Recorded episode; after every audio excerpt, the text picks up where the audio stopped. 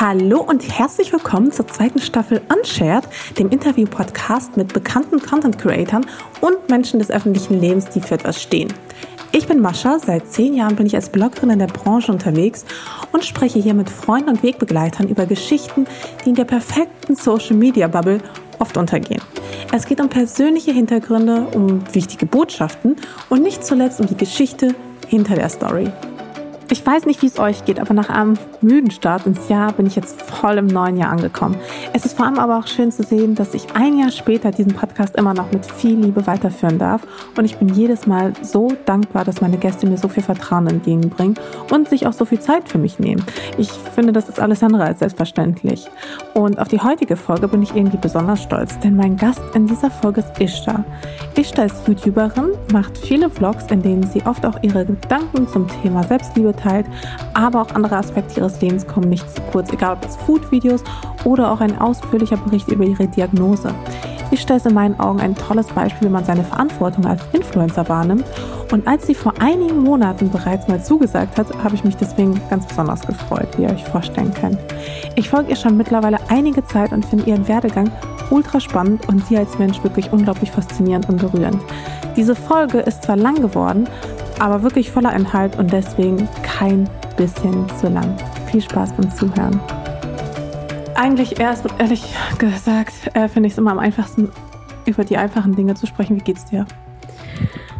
Ja, ganz gut gerade. Also ich muss sagen, ähm, jetzt alles entspannt bei, gerade bei uns zu Hause und ähm, wir ähm, gehen das gerade alles ein bisschen langsam an. Also wir haben sehr langsam ins neue Jahr gestartet, was glaube ich ganz gut tat, so nach diesem aufbrausenden Jahr und jetzt langsam finde ich so in meinen Alltag zurück. So das Studium geht langsam los und in meinem Kopf ist so ein bisschen die Ruhe vor dem Sturm, würde ich sagen. Also ich weiß, jetzt die nächsten Wochen geht es wieder richtig ab, aber ich versuche noch ähm, ruhig zu bleiben. Aber um die so. Ruhe vor, den, vor dem Sturm, also was passiert? Also ganz viel auf einmal, so die ganzen Vorlesungen und da muss ich Hausarbeiten schreiben und lernen und gleichzeitig ähm, natürlich so mein Social Media, YouTube-Videos und mein Instagram-Content und ähm, ich arbeite ja auch gerade, das habe ich direkt am Anfang so äh, als Thema, ja, ich äh, fange gerade auch so ein bisschen an, mich so in Bezug auf Markenaufbau und so zu beschäftigen, also meine eigen, mein eigenes Unternehmen und das nimmt jetzt auch so langsam seinen Lauf und da kommt jetzt gerade so alles auf einmal praktisch. Okay, wow, da braucht man, glaube ich, viel Durchhaltevermögen dann direkt am Anfang. Ja, okay, verstehe ich, dass äh, es einen da unter Druck setzt. Aber ich meine, bei dir war es ja jetzt die letzten, das letzte Jahr, die letzten Monate wahrscheinlich auch ungewöhnlich ruhig, also hm. mit, also wenig Events, kein Verreisen oder sowas. Vermisst du da irgendwie was? Oder denkst du hm. so, naja, passt schon? Langsam muss ich sagen, vermisse ich es schon, wobei ich eigentlich gar nicht die Person bin. Also ich war nie so die Person, die gerne so ständig auf Events gegangen ist oder ständig am Reisen war. Auch jetzt ähm, vor der derzeitigen Situation war ich nicht so viel verhältnismäßig am Reisen, vor allem seitdem ich mein Studium auch begonnen habe, weil ich bin schon gerne auch zu Hause und ich bin eine sehr introvertierte Person und ich mag es gerne auch so alleine zu sein und zu Hause zu sein. Deswegen war ich auch nie so der Typ, der ständig gerne auf Events gegangen ist. Also deswegen habe ich es am Anfang schon genossen, muss ich sagen, als da noch gar nicht mehr dieser Zwang da war, überhaupt dahin gehen zu müssen. Aber selbst ich, selbst ich habe langsam so Lust, mal wieder rauszugehen und Leute zu treffen und halt einfach so diese Unternehmungen zu machen. Ja, fühle ich voll. Geht mir genauso. Ich hätte es nie gedacht, aber ich vermisse Events. Ja. Und was würdest du sagen, ist für dich jetzt aktuell auch so die größte Herausforderung in der Situation? Meinst du mit dem, dass man zu Hause. Ja, dass man zu Hause ist, dass man vielleicht auch die ganze Zeit, ich weiß nicht, wie das bei dir, Tommy, ist. Ich meine, so wie ich das verstanden habe, früher war, hattet ihr auch häufiger Phasen, wo ihr mal getrennt wart und jetzt seid ihr ja viel so, hockt ihr wahrscheinlich viel mhm. aufeinander, so ja. wie wir bei uns hier zu Hause. ich meine, wie geht man damit um? Also was? Ja, also wir haben eine Fernbeziehung geführt, fast drei Jahre lang.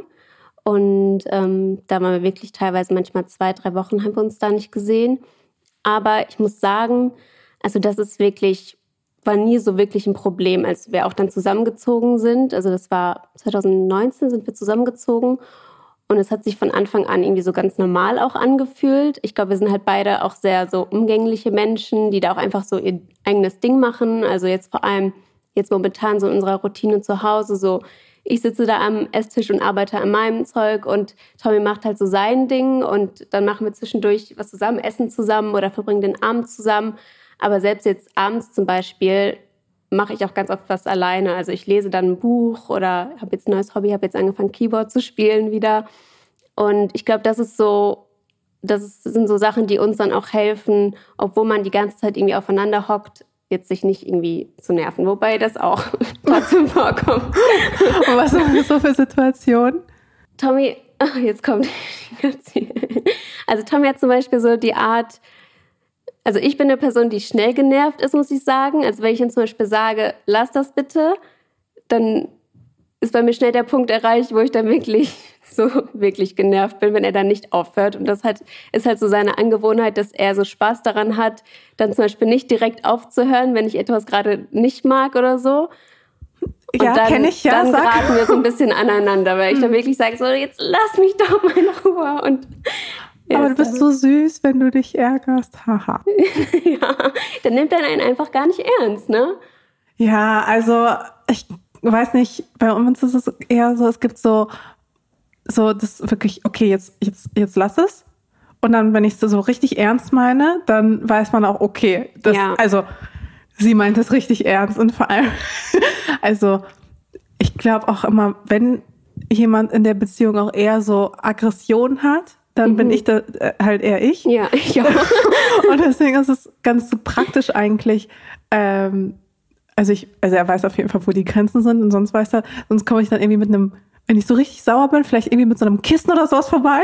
Ja. Kann ich für nichts garantieren. Aber, ähm, oh Gott, das klingt jetzt wirklich alles andere als gut. Aber nee, du, ich verstehe das. Aber manchmal, weißt du, es ist auch, ist gar nicht so schwer, mich in, in so wütend zu machen oder so mich mhm. zur Weißglut zu treiben. Aber dann gibt es halt Tage, wo es ganz einfach ist. Ja. Und ja, da sollte man auf jeden Fall sicherlich Abstand nehmen. Aber ich finde, jetzt dieses eine, dieses eine Jahr Lockdown in der Beziehung, ich finde, das zählt wirklich wie für fünf Jahre Beziehung oder so, weil man kommt sich ja. so nah, man lernt sich, finde ich, nochmal von einer ganz anderen Seite kennen und muss komplett neue Routinen aufbauen und so weiter und so fort.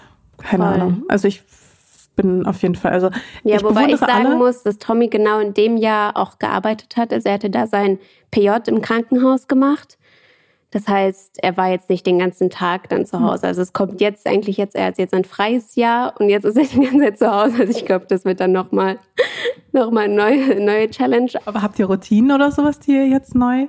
Ja, also wir haben schon, also ich bin ja ein absoluter Routinenmensch. Ich brauche das auch total so, um produktiv zu sein und irgendwie auch irgendwo entspannt zu sein, sage ich mal. Also wenn ich genau weiß, wie so der Tag ablaufen kann, dann gibt mir das eine Sicherheit irgendwie. Und wir haben eigentlich so diese Routine, also wir stehen immer gemeinsam auf und dann starten wir zum Beispiel gemeinsam mit Sport in den Tag, wobei da jeder auch wieder sein eigenes Ding macht und fangen dann so beide an zu arbeiten, so an, jeder an seinem Ding. Und dann haben wir zum Beispiel so unser Ritual, dann gemeinsam zu frühstücken erst und immer so abwechselnd, jeder macht sein Ding oder wir machen wieder was gemeinsam. Und er hilft mir auch zum Beispiel ganz viel. Also da bin ich auch total dankbar für, dass ähm, jetzt, wo er jetzt auch zu Hause ist und mehr Zeit hat, dass er mich auch dann zum Beispiel beim Bildermachen unterstützen kann. Und ähm, dann haben wir halt eben abends dann immer unsere Routine, dann eigentlich gemeinsam dann Zeit zu verbringen und eine Serie oder so zusammenzuschauen und zu kochen. Kochen sehr gerne zusammen. Wobei, also dazu muss ich sagen, dass Tommys, äh, Tommys Teil ist da eher, dass er dann alles macht, worauf ich keine Lust habe. Also er macht den Schnibbelpart, weil er kann nicht kochen. Das heißt, ich kann alles abgeben was ich nicht mag, also Zwiebeln, Knoblauch schneiden und all das. Und den Rest macht dann ich. Das hm. ist immer ganz praktisch. Ja, das kommt mir bekannt vor. Also andersrum. Echt? ja, ich habe gar keinen Bock auf Kochen und dann komme ich nur zum Anfang, so zum Schälen und zum Schnibbeln vielleicht auch maximal. Eigentlich nicht mal Schnibbeln, selbst das, selbst das überlässt er mir Was? nicht. Also es ist wirklich Schälen. Er überlässt und, es dir nicht. Nee. Schälen und abwaschen. das sind so meine Aufgaben. Okay. Und so schnibbeln und so einfach. Also idealerweise gehe ich dann auch aus der Küche. Ich bin auch gar nicht erwünscht okay, in der aber Küche. weil du es nicht gut machst oder? ja, er, er, will auch da seine Ruhe haben. Also ich ah, nerv ihn dann auch ja, einfach. Gut. Das ist so seine ja, Meditation verstehen. oder irgendwie, keine ja. Ahnung was. Und dann kocht er da in Ruhe, hört so seinen Aber Podcast. Ist ja auch schön. Voll. Und so diese Kackaufgaben, so direkt am Anfang, die mache ich dann. ja. Und da bin ich auch fein mit, solange ich dann mit dem Rest nichts zu tun habe. Ja, gute Arbeitsteilung. ähm, hast es vorhin schon angedeutet. Ich mache mal ganz schnell fünf Entweder-Oder-Fragen. Mhm. Ähm, und zwar extrovertiert oder introvertiert. Ja, zu 100 Prozent introvertiert. Und das finde ich erstaunlich. Ja. Weil ich finde immer, wenn du, wenn man YouTube macht, also vor allem YouTube, wo man ja auch so viel von sich preisgibt, finde ich es krass, wenn man dann sagt, okay, man ist halt 100 Prozent introvertiert. Ja, also das wundert auch immer viele, weil natürlich geht man eigentlich so davon aus, wenn die Person so offen vor der Kamera spricht und so und vor allem so vor vielen Menschen, dass sie halt eigentlich extrovertiert sein muss. Aber für mich war das, ich hatte halt immer ein anderes Gefühl so beim Videos drehen. Weißt, ich war halt alleine in meinem Zimmer vor der Kamera und es war eigentlich nur, ich war so allein. Und deswegen kam es mir nie so vor, also diese Zahl, dass sich die Leute das angeschaut haben, das realisiert man ja in dem Moment gar nicht. Und ich bin schon eine Person, die zwar durch YouTube auch gelernt hat, zum Beispiel offener zu sein und auch so durch Events, da versuche ich dann schon so aus mir rauszukommen und es gelingt mir mehr als zum Beispiel jetzt früher, da war ich schon viel schüchterner. Aber ich also ich merke dann auch immer, wenn ich zum Beispiel viel auf Events war oder wenn ich zum Beispiel auf einer Pressereise war mit ganz vielen Leuten, so, dass meine Energie richtig low ist. Also das zerrt so richtig auch mental so an mir, wenn ich zu viel die ganze Zeit unter Menschen bin und ich ziehe meine Energie wirklich so aus dem Alleinsein und für mich sein und ähm, liebe das auch. Und ich habe auch oft ähm, so das Gefühl gehabt, dass es ein Nachteil ist, introvertiert zu sein in dieser Branche weil man ja schon so das Gefühl hat, so diese Unterhaltungsbranche, die lebt eigentlich von so extrovertierten Menschen, aber so man macht irgendwie das Beste draus. Ne? Und so ich bin halt einfach ich und es funktioniert halt irgendwie. Auch wenn die Leute dann was anderes von mir erwarten, wenn sie mich dann zum Beispiel live treffen. Also ich bin halt viel ruhiger dann, wenn man mich dann live trifft. Bevor ich weiter herangehe, nächste Frage. Früh aufstehen oder jeden Tag ausschlafen? Früh aufstehen. Was heißt früh? Mm, also für mich ist früh schon 7 Uhr. Ja, also ja. keine Ahnung, wie andere das Wobei heißt. ich sagen muss, zur Zeit wird es eher 8 Uhr, weil es mir echt schwerfällt, zur Zeit früher aufzustehen. Ich, ich bin einfach jeden Tag so müde und ich komme dann einfach nicht aus dem Bett. Aber ich war früher ein extremer Langschläfer. Also nach dem Abi, da habe ich wirklich teilweise bis 12, 13 Uhr geschlafen war dann aber natürlich auch so bis 4 Uhr, 4, 5 Uhr dann wach, logischerweise. Und habe irgendwie so, so einen richtig komischen Schlafrhythmus gehabt und war dadurch auch gar nicht so richtig in so einer Arbeitsroutine drin.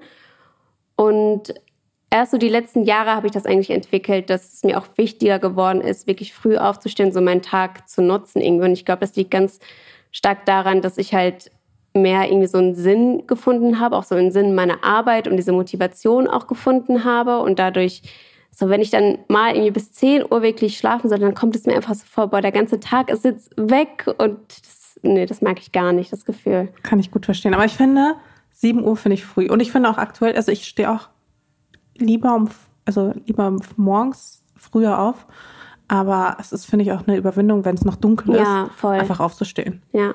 Und einfach zu sagen, okay, ja, es pff, bleibt auch noch eine Stunde dunkel, Total. aber ich stehe schon mal auf. Ja. Und mache mich schon mal fertig bei Licht. Ja. Also, wenn, wenn die Notwendigkeit nicht besteht. Was mach, machst du lieber oder was magst du auch lieber? Instagram oder YouTube? Ich wusste, dass diese Frage kommt. Ja, sie kommt immer, mm. aber. Schwierig. Also. Sie liegt auch sehr nah. Ja. Also für den alltäglichen Gebrauch schon Instagram, weil ich lade halt einmal die Woche vielleicht ein äh, Video auf YouTube hoch und Instagram mache ich ja täglich. Deswegen ist Instagram schon irgendwie, würde ich dann schon bevorzugen, würde ich sagen. Aber YouTube hat halt nochmal irgendwie eine andere Bedeutung für mich. Einfach, weil ich halt damit angefangen habe und ohne YouTube wäre ich jetzt auch nicht auf Instagram so logischerweise. Aber wenn man nicht fragt, bist du eher oder würdest du dich dann eher als Influencerin beschreiben oder als YouTuberin? Also wenn man, wenn es nur diese zwei Begriffe gäbe, mhm. um deinen Beruf äh, nee, zu bezeichnen? Dann lieber als Influencerin bzw. Content Creator, Creatorin lieber, weil so YouTuberin ist ja nicht nur das, was ich mache. Also ich mache ja viel mehr als nur diese YouTube-Videos. Das ist ja wirklich eigentlich so der kleine Bestandteil mittlerweile. Deswegen würde ich mich jetzt nicht nur als YouTuberin bezeichnen. Okay. Ähm, Fernweh oder Heimweh? Hm.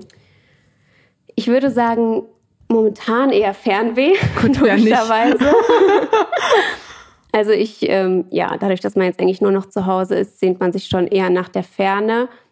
Aber ich bin kein Mensch, der durchgängig Fernweh hat. Also sage ich mal jetzt in einem normalen Jahr, wo man auch normal reisen kann, da bin ich jetzt nicht so, dass ich am liebsten ständig unterwegs sein wollen würde oder irgendwie mhm. jeden Tag so denke, ach, wäre ich jetzt irgendwo anders so. Ich mag es total zu Hause zu sein und genieße das auch total. Also für mich ist so beides sehr wichtig. Aber wenn, dann würde ich, glaube ich, eher sagen Fernweh, einfach weil es nicht Standard ist. Mhm. Aber gab es da irgendwie so eine Reise, wo du so denkst, boah, ey, das war so ein geiler Ort. So, das, da würde ich wenn ich jetzt wieder reisen könnte, hallo, wenn ich jetzt wieder reisen könnte, das wäre so der erste Ort, wo ich wieder hingehen würde. Ähm, Bali, muss ich sagen. Ah, ja, verstehe ich. Also da, da auch als ich mir so Videos angeguckt habe und dieses Gefühl praktisch wieder erlebt habe, was wir damals da hatten. Also das wäre, dafür würde ich jetzt alles geben, wenn man jetzt da wieder sein könnte. Ja, verstehe ich gut. Ich glaube, bei mir wäre es auch vielleicht sogar auch Bali. Ja. Am ehesten wahrscheinlich sogar. Ja. Ist einfach ein geiler Vibe. Und letzte Entweder-Oder-Frage, die mich vor allem an dir besonders interessiert. Eher konservativ oder eher progressiv? Inwiefern meinst du das? Naja, also ähm, würdest du dich eher selbst als konservativ betrachten? Mhm. Ähm, also Werte bewahrend und ich finde, wenn man sich zum Beispiel auch deinen Account anschaut, dann finde ich, ist das genauso dieser Zwiespalt so ein bisschen, weil einerseits hat es so ein bisschen was Konservatives mit ähm, früh heiraten und auch, dass Tommy ja auch dein erster Freund ist und mhm. dann, also es wirkt vieles an deinem Lebensweg so sehr straight irgendwie, okay. weißt du, wie ich meine? Also mhm. so auch, wenn ich mir jetzt vorgestellt hätte, ich mit, also wenn du mich gefragt hast mit 15, mhm. so, wie würde mein Traumleben so ungefähr aussehen? dann würde quasi das was du lebst, würde da ungefähr bei rauskommen, ja. Und ein anderer Teil von dir ist ja auch sehr progressiv, indem du ja allein schon dein Beruf, den du ja auch machst, ist mhm. ja progressiv. Okay. Die Themen, die du ja auch Gut. ansprichst, sind ja auch eher progressiv. Ja. Deswegen hat sich das bei mir so ein bisschen aufgetan, weil mir fällt es irgendwie schwer, das bei dir einzuschätzen. Mhm. Deswegen interessiert es mich, wo du dich eher so siehst. Ich glaube, auch ich vielleicht würde, im Vergleich. Ja, ich glaube, ich würde mich eher im Progressiven sehen, weil alles, wo ich eher konservativ bin, ist es nicht, weil ich das jetzt so krass aus Überzeugung gemacht habe. Also, dass zum Beispiel Tommy mein erster Freund ist und ich den auch heiraten werde. Das ist jetzt nicht so, dass ich gesagt habe, ich will unbedingt, dass ich meinen ersten Freund irgendwann heiraten werde. Das ist, war halt eigentlich im Grunde Zufall. Das ist einfach so gekommen, weil ich einfach vorher noch nie eine Beziehung hatte. Und meine erste Beziehung dann sich für mich halt so richtig angefühlt hat, dass ich dachte, okay, den Mann will ich heiraten.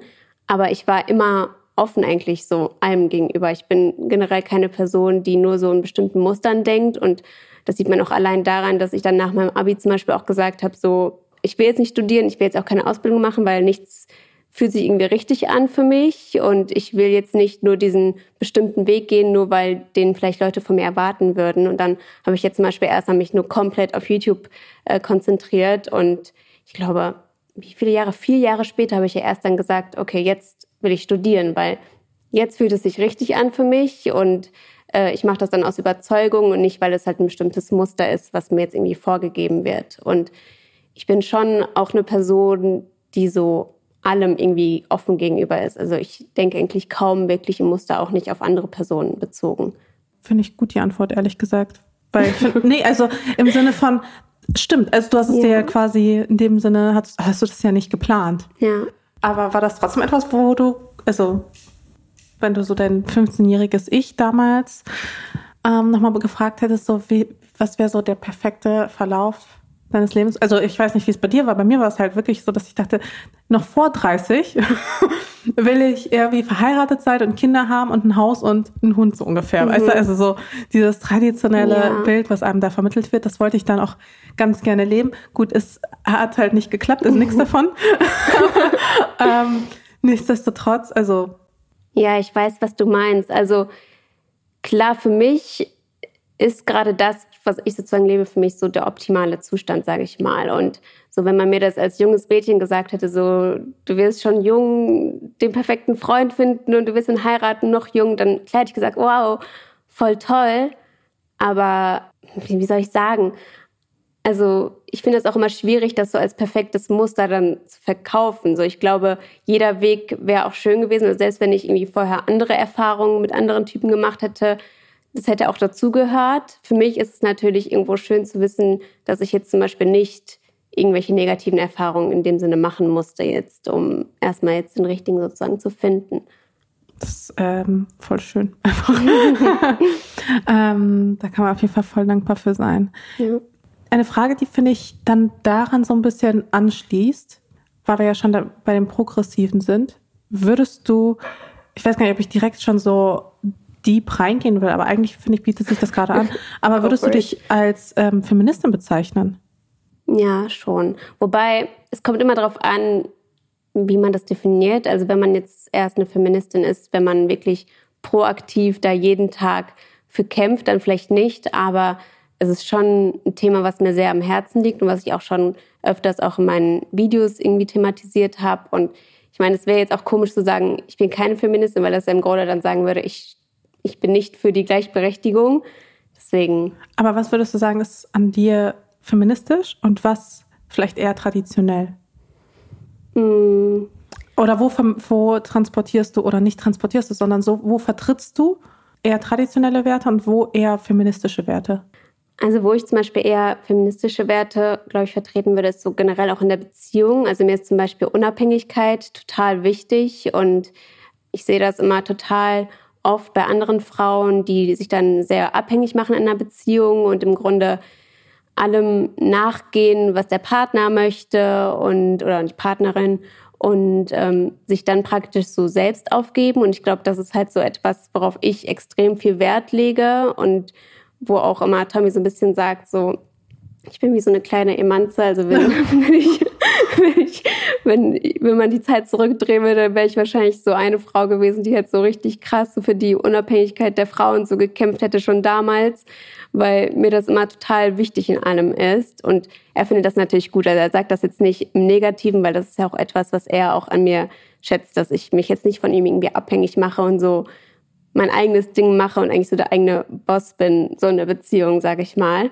Etwas, wo ich traditioneller bin, also ich bin ja schon traditionell, was zum Beispiel diesen Laufweg angeht, so heiraten und ich möchte gerne Kinder bekommen und so. Ich weiß nicht, ob das jetzt aber weiß darauf ich gar nicht, bezogen ob das so ist. traditionell ist tatsächlich. Also kein Kinderwunsch ist ja nicht progressiv, sondern ist ja nee, nee. quasi auch mal nur so eine eigene Entscheidung. Ja, ähm, das stimmt. Tra traditionell, also wo du vielleicht denken würdest, das sehe ich irgendwie anders oder irgendwie sowas. Also meinst du in Bezug jetzt auf den Feminismus? Auf, auf den Feminismus. Also eine Situation, wo Männer und Frauen nicht gleichberechtigt nee, gar nicht um, Nee, gar nicht unbedingt, sondern also ich habe zum Beispiel auch eine Freundin, die, die sich so als sehr progressive Feministin bezeichnet und auch sieht. Und mit ihr habe ich zum Beispiel auch dann entsprechende Auseinandersetzungen, wo ich dann merke, okay, vielleicht bin ich da, habe ich da traditionellere Werte im Sinne von, ähm, dass sie sagt, sie, sie will das Patriarchat abschaffen und durch ein Matriarchat ersetzen. Mhm. Das heißt, ein Ungleichgewicht schaffen zugunsten der Frauen. Okay. Und da gehe ich zum Beispiel ungern mit. Ja. Weil wenn mhm. ich von Gleichberechtigung spreche, dann rede ich von 50-50 und ja. nicht von 70-30, egal in welche Richtung. Nee, ich sehe das so wie du. Aber das ist zum Beispiel, also ich würde das auch nicht unbedingt als traditionell betrachten, aber diese Forderung gibt es zum Beispiel halt eben auch. Und da würde ich sagen, ich finde es vielleicht zu Anfang, finde ich es, glaube ich, wichtig, um ein Gleichgewicht zu schaffen, möglicherweise erst ein Ungleichgewicht herzustellen, um das Gleichgewicht zu normalisieren.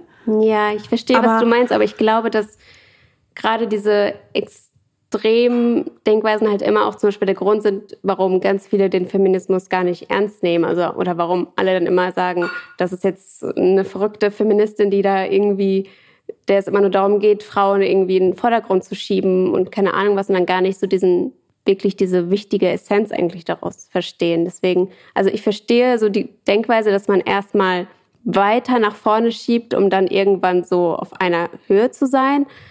Aber ich glaube, dass es auch ganz oft dann so nach hinten dann losgehen kann. Also beziehungsweise, dass das viele dann auch nicht verstehen werden. Was, die verstehen das ja teilweise, also ganz viele Männer verstehen es ja nicht mal teilweise, dass man auf einer Ebene stehen will. Das ist ja das Problem.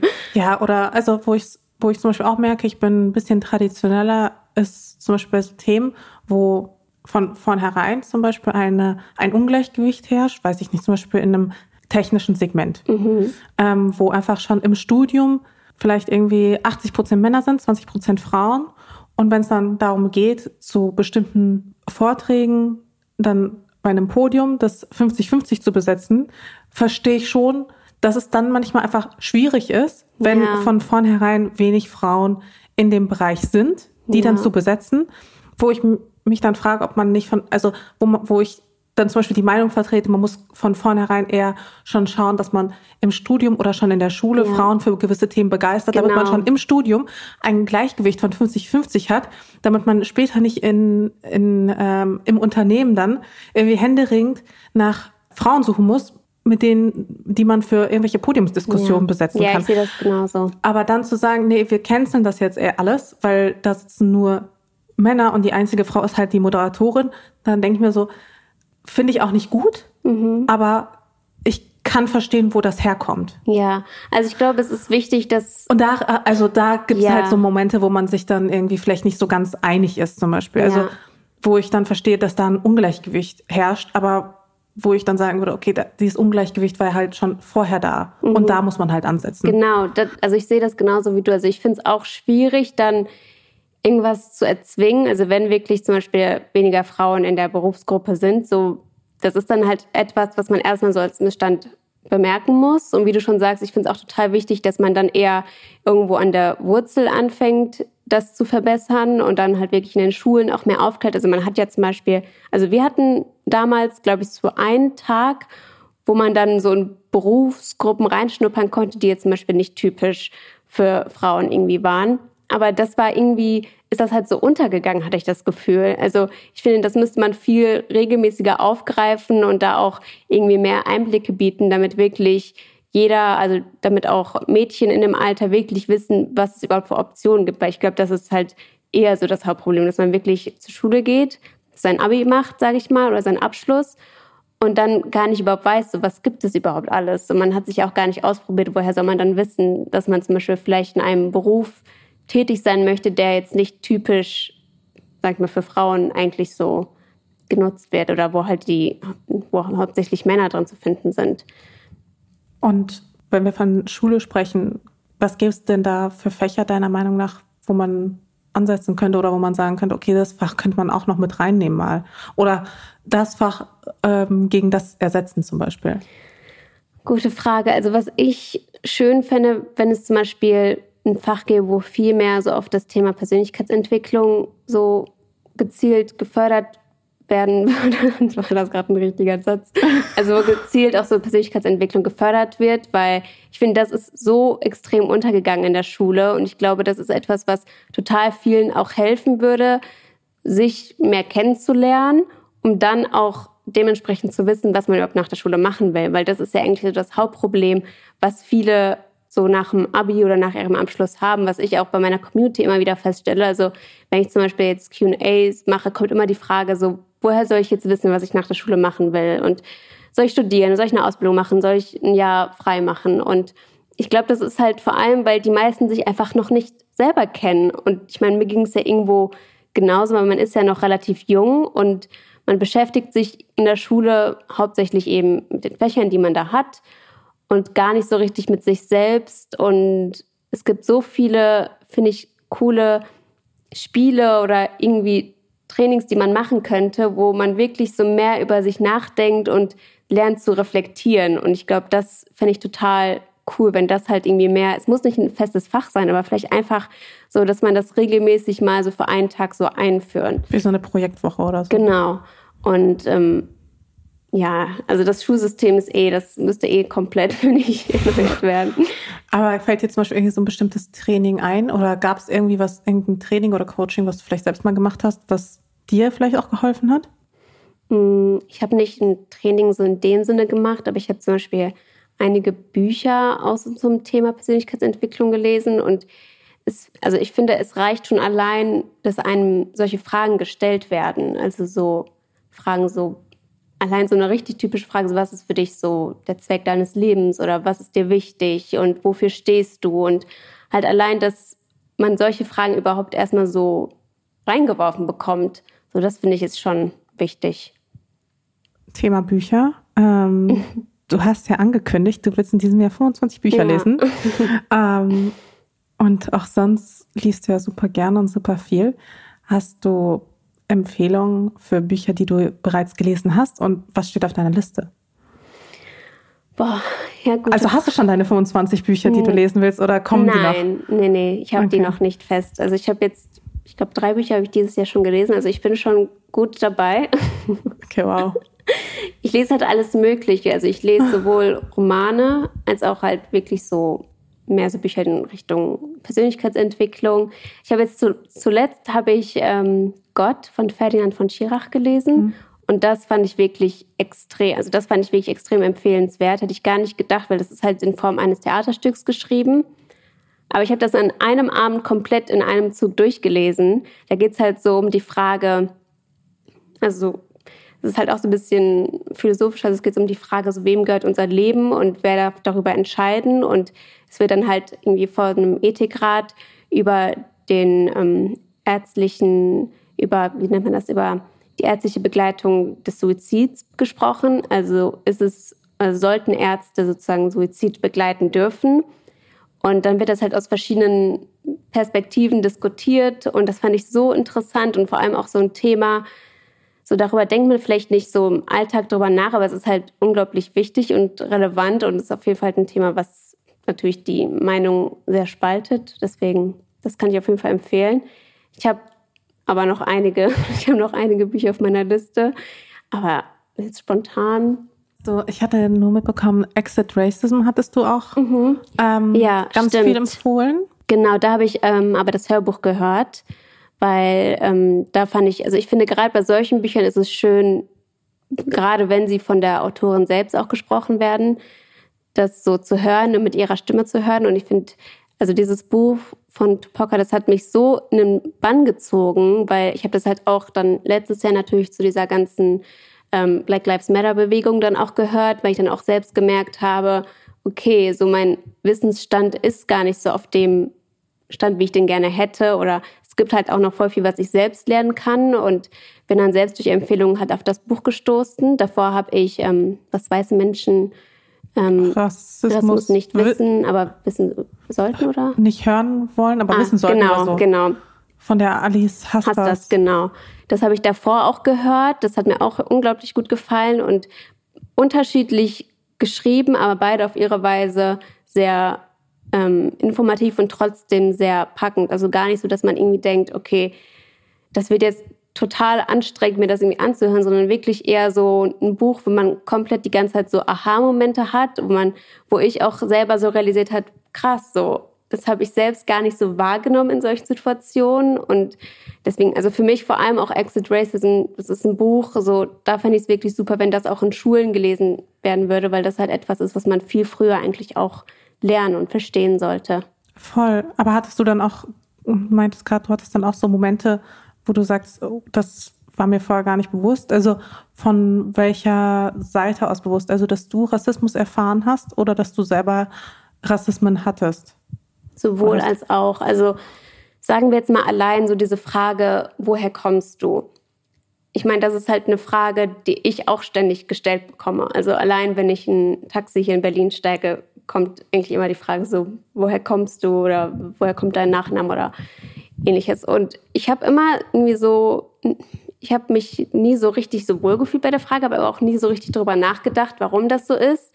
Und das ist zum Beispiel auch etwas, was in den Büchern dann auch erklärt wurde, dass es halt eigentlich schon irgendwo rassistisch ist, weil die Person dann ja eigentlich suggeriert, dass man halt nicht deutsch sein kann. Und selbst wenn man dann halt sagt, so ja, ich komme aus Berlin, sondern irgendwie kommt so, ja, aber woher kommst du denn wirklich? Und okay. ich glaube, das ist halt auch so ein, so ein Thema, was sehr die Meinung spaltet, wo halt viele Leute sagen, ja, aber man fragt das ja aus Interesse und man will ja eigentlich nichts Böses damit. Und ich verstehe auch diese Sichtweise, aber ich glaube, man muss halt in solchen Momenten vielleicht sich eher zurücknehmen und dann sich überlegen, wenn das aber ein negatives Gefühl bei der anderen Person auslöst, so warum muss ich denn auf diese Frage bestehen? So warum lasse ich es dann nicht dabei und hack das Thema damit ab? So.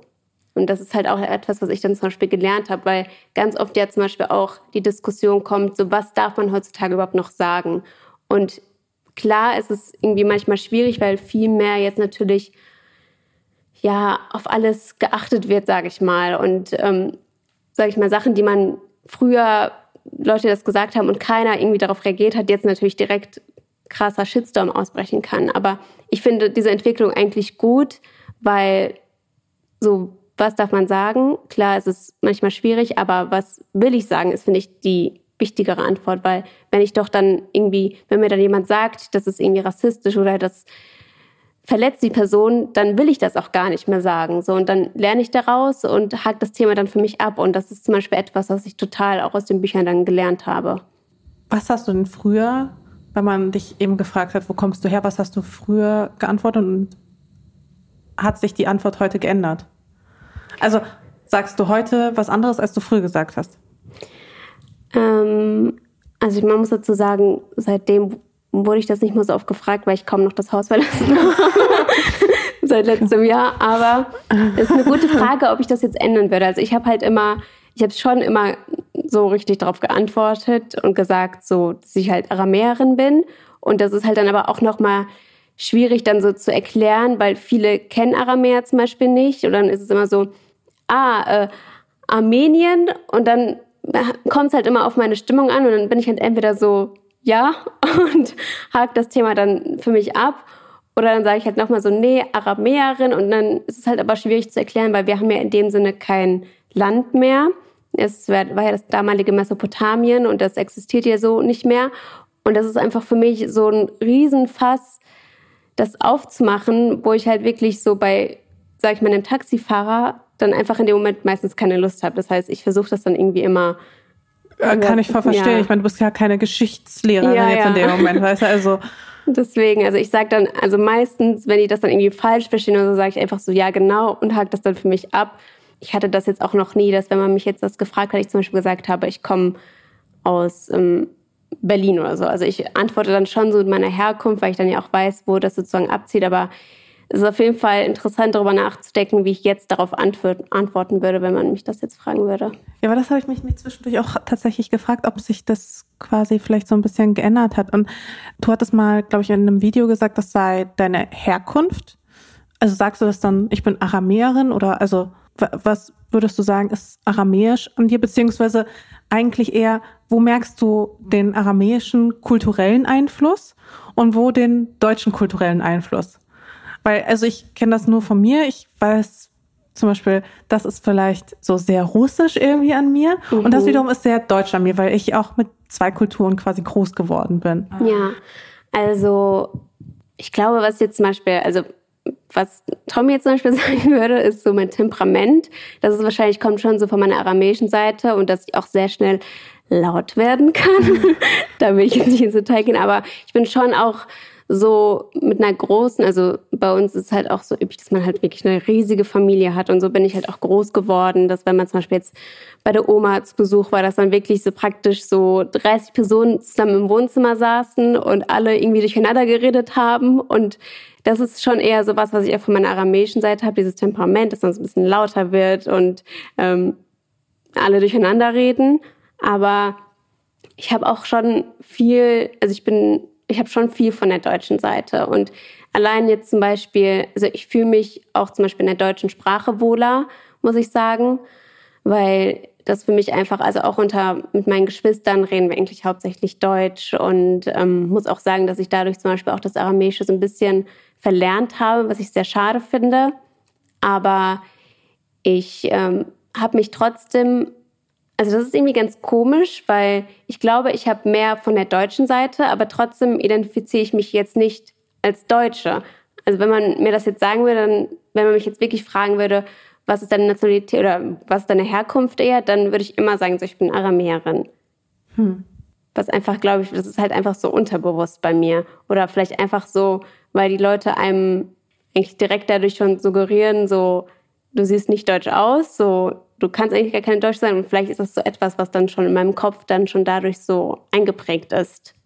Ich kann mir das voll vorstellen. Ich glaube auch so dieses ständige, wo kommst du her, was einem dann suggeriert, dass man eben nicht deutsch ist, mhm. das finde ich wirkt auch mal so, als wäre man nicht so, also es wirkt nicht gerade herzerwärmt oder man fühlt sich nicht gerade willkommen, so ja. ungefähr, finde ich. Ja, wobei ich sagen muss, dass ich nie so als Kind oder in der Schulzeit so das Gefühl hatte, irgendwie wegen meiner Herkunft diskriminiert zu werden oder so.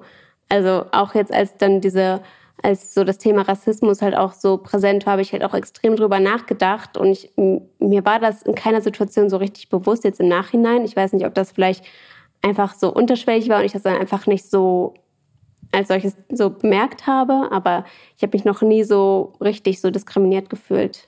Wo bist du aufgewachsen? Ähm, bei Paderborn. Hm. Das ist bei Bielefeld in NRW. Ja, ja, du, äh, du guckst mich so an, als wüsste ich nee, nicht, wo es ist. nee, ganz oft kennen Leute das nicht, deswegen. Ich bin in Dortmund aufgewachsen, das ist Paderborn Ach so, nicht weit. ja gut, ja stimmt. deswegen ist, ich kenne Paderborn, aber ich, ich glaube, ich war sogar mal in Paderborn, aber ich weiß nicht, ich will jetzt hier keine Paderborner beleidigen, aber ich finde generell so diese ganze Ecke NRW, das ist alles so ein bisschen nichtssagend. Ähm, also hat jetzt ja. nicht so Nee, ist jetzt nicht so herausragend oder nee, so, dass das man so ist, sagt, muss wow. man jetzt auch nicht gesehen haben. Ist jetzt nicht der Hotspot schlechthin. Ja, also deswegen. Aber zum Beispiel, ähm, du bist ja dann nach Berlin gezogen. Wann? Ähm, 2016. 2016. Dann quasi auf eigene Faust nach Berlin gezogen. Mit, und dein Bruder lebt ja auch hier. Genau, der ist aber nachgezogen. Ich glaube, der ist 2018 nach Berlin gezogen, wenn ich mich jetzt nicht irre. Warum Berlin? Also ich wollte halt immer relativ früh aussehen. Mit 19 habe ich so meinen ersten Versuch gestartet. Da bin ich in die Umgebung von Stuttgart gezogen, weil einige Freunde von mir gelebt haben. Und ähm, da habe ich aber dann irgendwie gemerkt, also das ging dann irgendwie alles so schief mit der Wohnungssuche. Und dann habe ich irgendwie doch gemerkt, so das ist einfach nicht so das Richtige für mich. Das war 2015, bin dann wieder zurück nach Hause gezogen und habe dann halt so ganz viel über mich so nachgedacht und wo ich halt hin möchte. Und für mich war halt immer so, stand so im Fokus, ich möchte irgendwann mal was mit Mode machen. Also das war halt schon immer was, was mich halt total interessiert hat. Und dachte mir halt, okay, Berlin ist eine gute Stadt dafür. Und ähm, das Ding war halt auch, mein Management hat halt seinen Sitz in Berlin.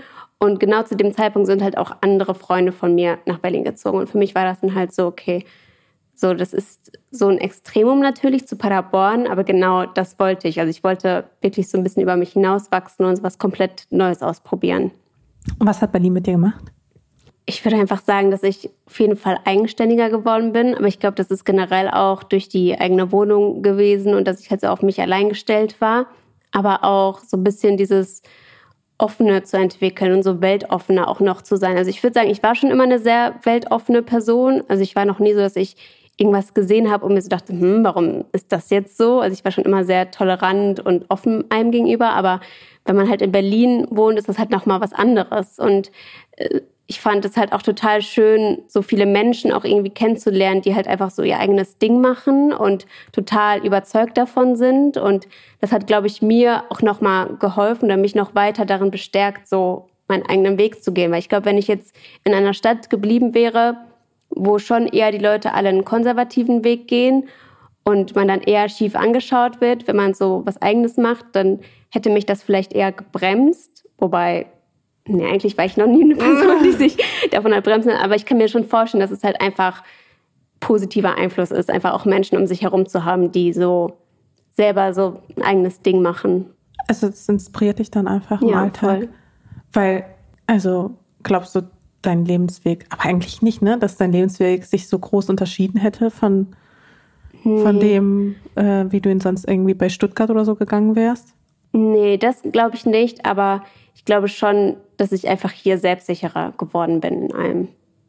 Apropos Selbstsicherheit. Selbstliebe ist ja auch bei dir in den Vlogs und auf YouTube vor allem auch ein Riesenthema. Mhm. Ähm, und das ist auch eins, was du, finde ich, total schön bespielst. Und Danke. also wirklich jetzt, äh, auch vor allem auch, was ich auch mochte, waren auch so die Ansätze. So ein Video, das kann ich auch sehr empfehlen, wo du ähm, einfach so quasi im Hintergrund gesprochen hast und dabei gemalt so eine Frau gemalt ja. hast, mit, wo so ein Baum irgendwie so rauskommt. ähm, und da habe ich mich gefragt, wann hast du für dich quasi festgestellt, dass du an diesem Punkt jetzt angekommen bist, dass du dich selbst liebst? Hm, boah, gute Frage.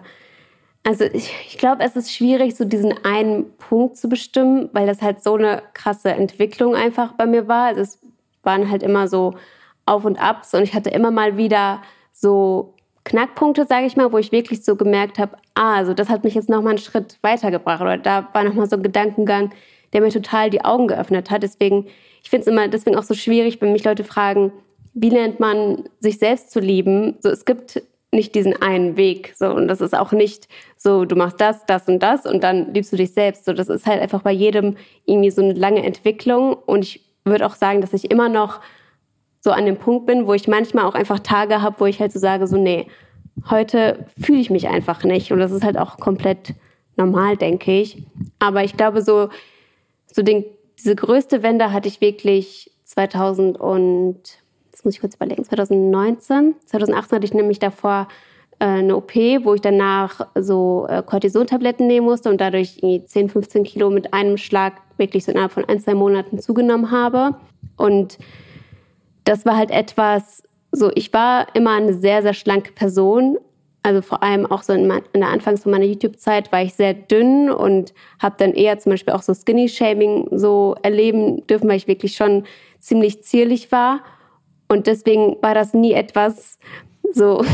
das war ganz so süß, als du hier vor mir geht. Ähm, wo war ich jetzt?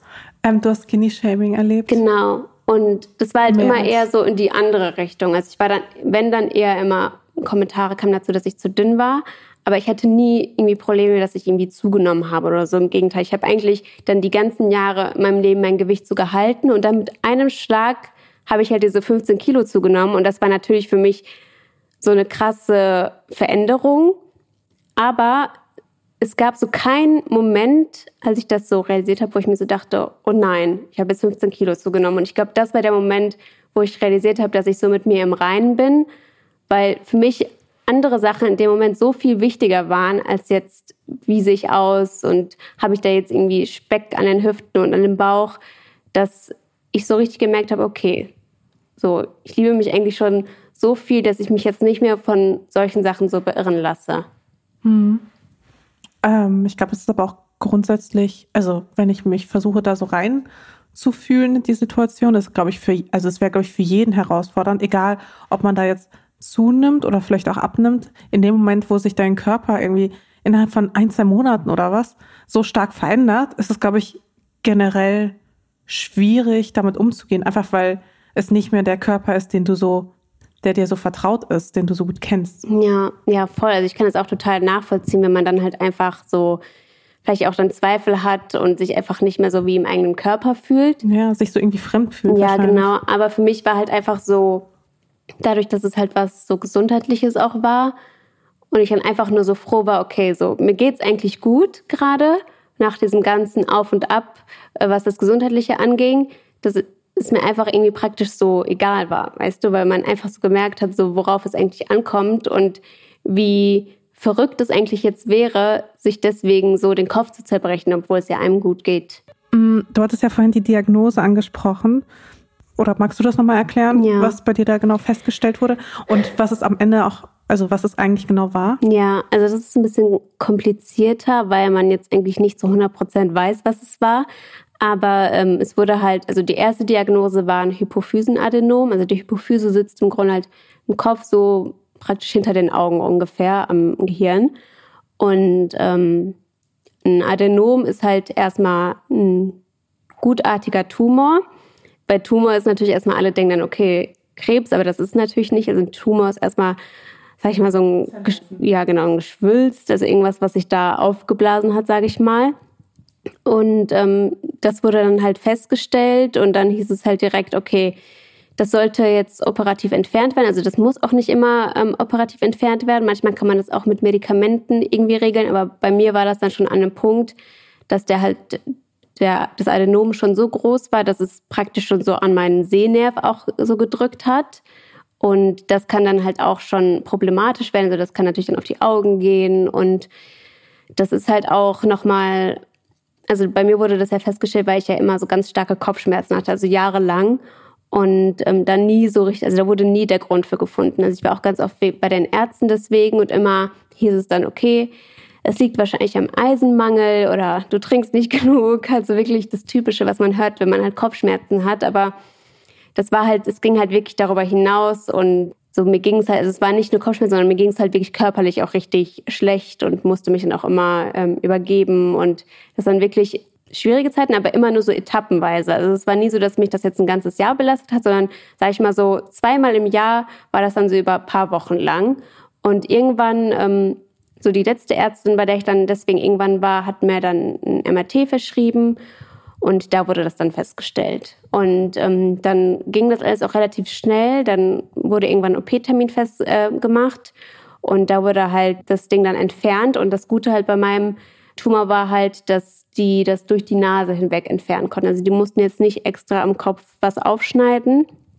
Und an sich war das jetzt auch kein extrem gefährlicher Eingriff, sage ich mal. Also die machen das schon regelmäßig, aber natürlich hatte man trotzdem irgendwo Angst. Wo, wobei ich sagen muss, ich glaube, ich hatte zum Beispiel weniger Angst, als Tommy Angst hatte, weil er noch mehr so vor Augen hatte, was alles schiefgehen kann.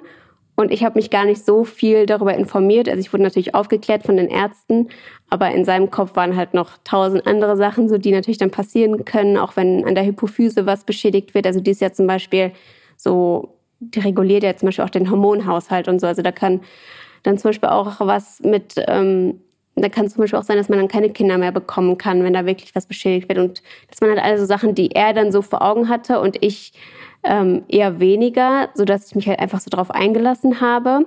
Und es lief dann halt auch Gott sei Dank alles gut. Das Problem war dann nur, dass der Arzt, der das ganz entfernt hat, der hat das dann gesehen und meinte dann, okay, ähm, ich glaube, das ist kein Adenom, sondern ein Abszess, also wie so eine Entzündung und hat das dann einfach weggeschmissen, ohne es in die Pathologie zu schicken. Und ähm, ja, das war natürlich wie so ein Schlag ins Gesicht damals, weil man, man unterläuft sich so einer schon so eine OP, die man nicht mal eben so macht. Und dann erfährt man nicht mal mehr zu 100 Prozent danach, was es halt wirklich war. Also wenn es jetzt zum Beispiel irgendwas Bösartiges gewesen wäre, das wüssten wir jetzt halt einfach nicht. Und das könnte mhm. jetzt dann wiederkommen.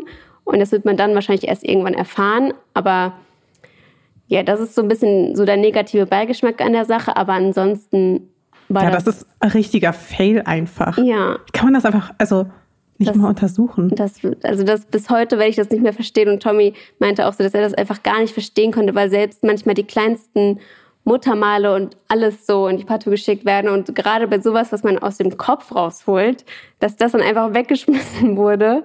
Also wir konnten das damals wirklich gar nicht fassen. Das war echt. Ja, vor allem, wenn das dann einmal weggeschmissen wurde, dann kannst du es ja auch nicht wieder aus dem Müll fischen, so ungefähr. Nee. Also, okay, ciao. Aber das ist schon eine extrem krasse Diagnose, was ich auch faszinierend finde, dass auch bei den Videos, wo du ja auch darüber sprichst, schien es auch gar nicht so, als findest du es so, so krass, krass, krass? Mhm. Quasi die, die Diagnose, irgendwas mit dir gemacht, wo du sagen würdest, diese Diagnose hat den und den Teil meines Lebens voll verändert. Ja, also schon. Ich glaube einfach, so das Ganze so durchzulaufen und auch diese Krankenhauszeit. Also so, ich habe das natürlich nicht so krass, krass, krass rübergebracht, weil ich mir halt auch so dachte, irgendwo kann ich mich auch noch glücklich schätzen, sage ich mal. Also natürlich ist das jetzt nichts Schönes oder irgendwas, worüber man sich freut, aber gleichzeitig hatte ich ja irgendwo Glück im Unglück, dass es jetzt zum Beispiel nur ja, ein Abszess war letztendlich. Und ähm, deswegen habe ich halt irgendwo versucht, einfach so das Positive draus zu sehen und einfach zu wissen, okay, du hast jetzt geschafft, das ist jetzt abgehakt, aber natürlich war zum Beispiel auch die Krankenhauszeit keine einfache. Also da ist ganz viel schief gelaufen und mir ging es echt da ziemlich schlecht in der Zeit. Aber es war gleichzeitig auch eine Zeit, wo ich wirklich so gemerkt habe, was für tolle Menschen ich zum Beispiel auch um mich herum habe. Und das mag jetzt total kitschig klingen und immer wenn ich darüber, also wenn ich darüber spreche oder denke, dann könnte ich so losheulen, weil das ist auch zum Beispiel so, das war zum Beispiel auch so eine Zeit, die Tommy und mich total nochmal näher gebracht hat, weil zu dem Zeitpunkt hatten wir noch unsere Fernbeziehung. Wie lange wart ihr zu dem Zeitpunkt zusammen? Ende 2018, da waren wir fast zwei Jahre zusammen. Genau. Und ähm, wir hatten zu dem Zeitpunkt noch unsere Fernbeziehung und genau in der Zeit hatte Tommy auch ähm, feste Tage in seinem Studium. Also er musste vor Ort in Magdeburg sein. Und er ist dann trotzdem, er ist wirklich jeden Tag hin und her gefahren. Also am Tag meiner OP ist er so lange geblieben, wie er bleiben konnte.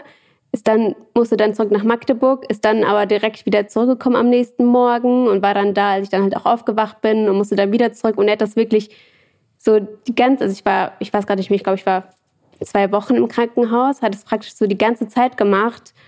Und das war für mich so, oh Gott, ich will jetzt nicht heulen, aber für sowas bin ich, also da habe ich wirklich so gemerkt, wie wichtig solche Sachen im Leben sind. Und ich glaube, so generell diese ganze Zeit hat mich schon irgendwie so gelehrt, so mehr so auf das Wesentliche mich zu konzentrieren. Also ich bin schon manchmal so ein Mensch, der sich schnell wegen Kleinigkeiten auch so die Laune vermiesen lassen kann und dann sich so denkt, so Mann, warum läuft das jetzt nicht so, wie ich will? Und das sind aber alles so Sachen, wo ich dann jetzt mittlerweile so denke, okay, so, das ist jetzt gerade blöd in der Situation, aber es ist nicht so wichtig, wie du es dir gerade in deinem Kopf formst. Und diese Zeit hat mich, hat mich einfach so gelehrt, so mich wirklich so in solchen Momenten, Momenten einfach so mehr auf das Wichtige zu konzentrieren und mich so daran festzuhalten. War das dann auch der Moment, wo du dann festgestellt hast, okay, das ist der Richtige? Also das ist so.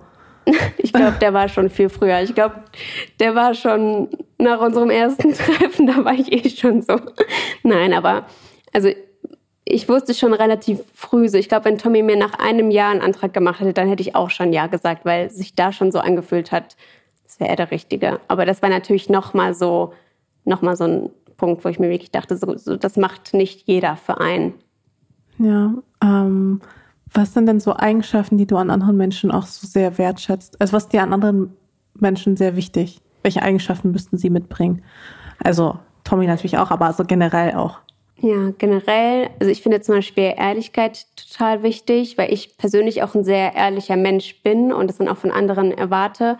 Also mir ist es schon wichtig, dass mir Leute ihre Meinung ehrlich sagen und dann auch nichts vielleicht immer beschönigen, sondern und dann irgendwie hinter meinem Rücken dann eher sagen, so, hm, aber eigentlich fand ich das doch nicht so ganz gut. Also mir ist schon wichtig, dass Leute mir ins Gesicht sagen können, wenn irgendwas nicht so passt oder wenn die irgendwas halt blöd finden und da halt auch ehrlich ihre Meinung sagen können.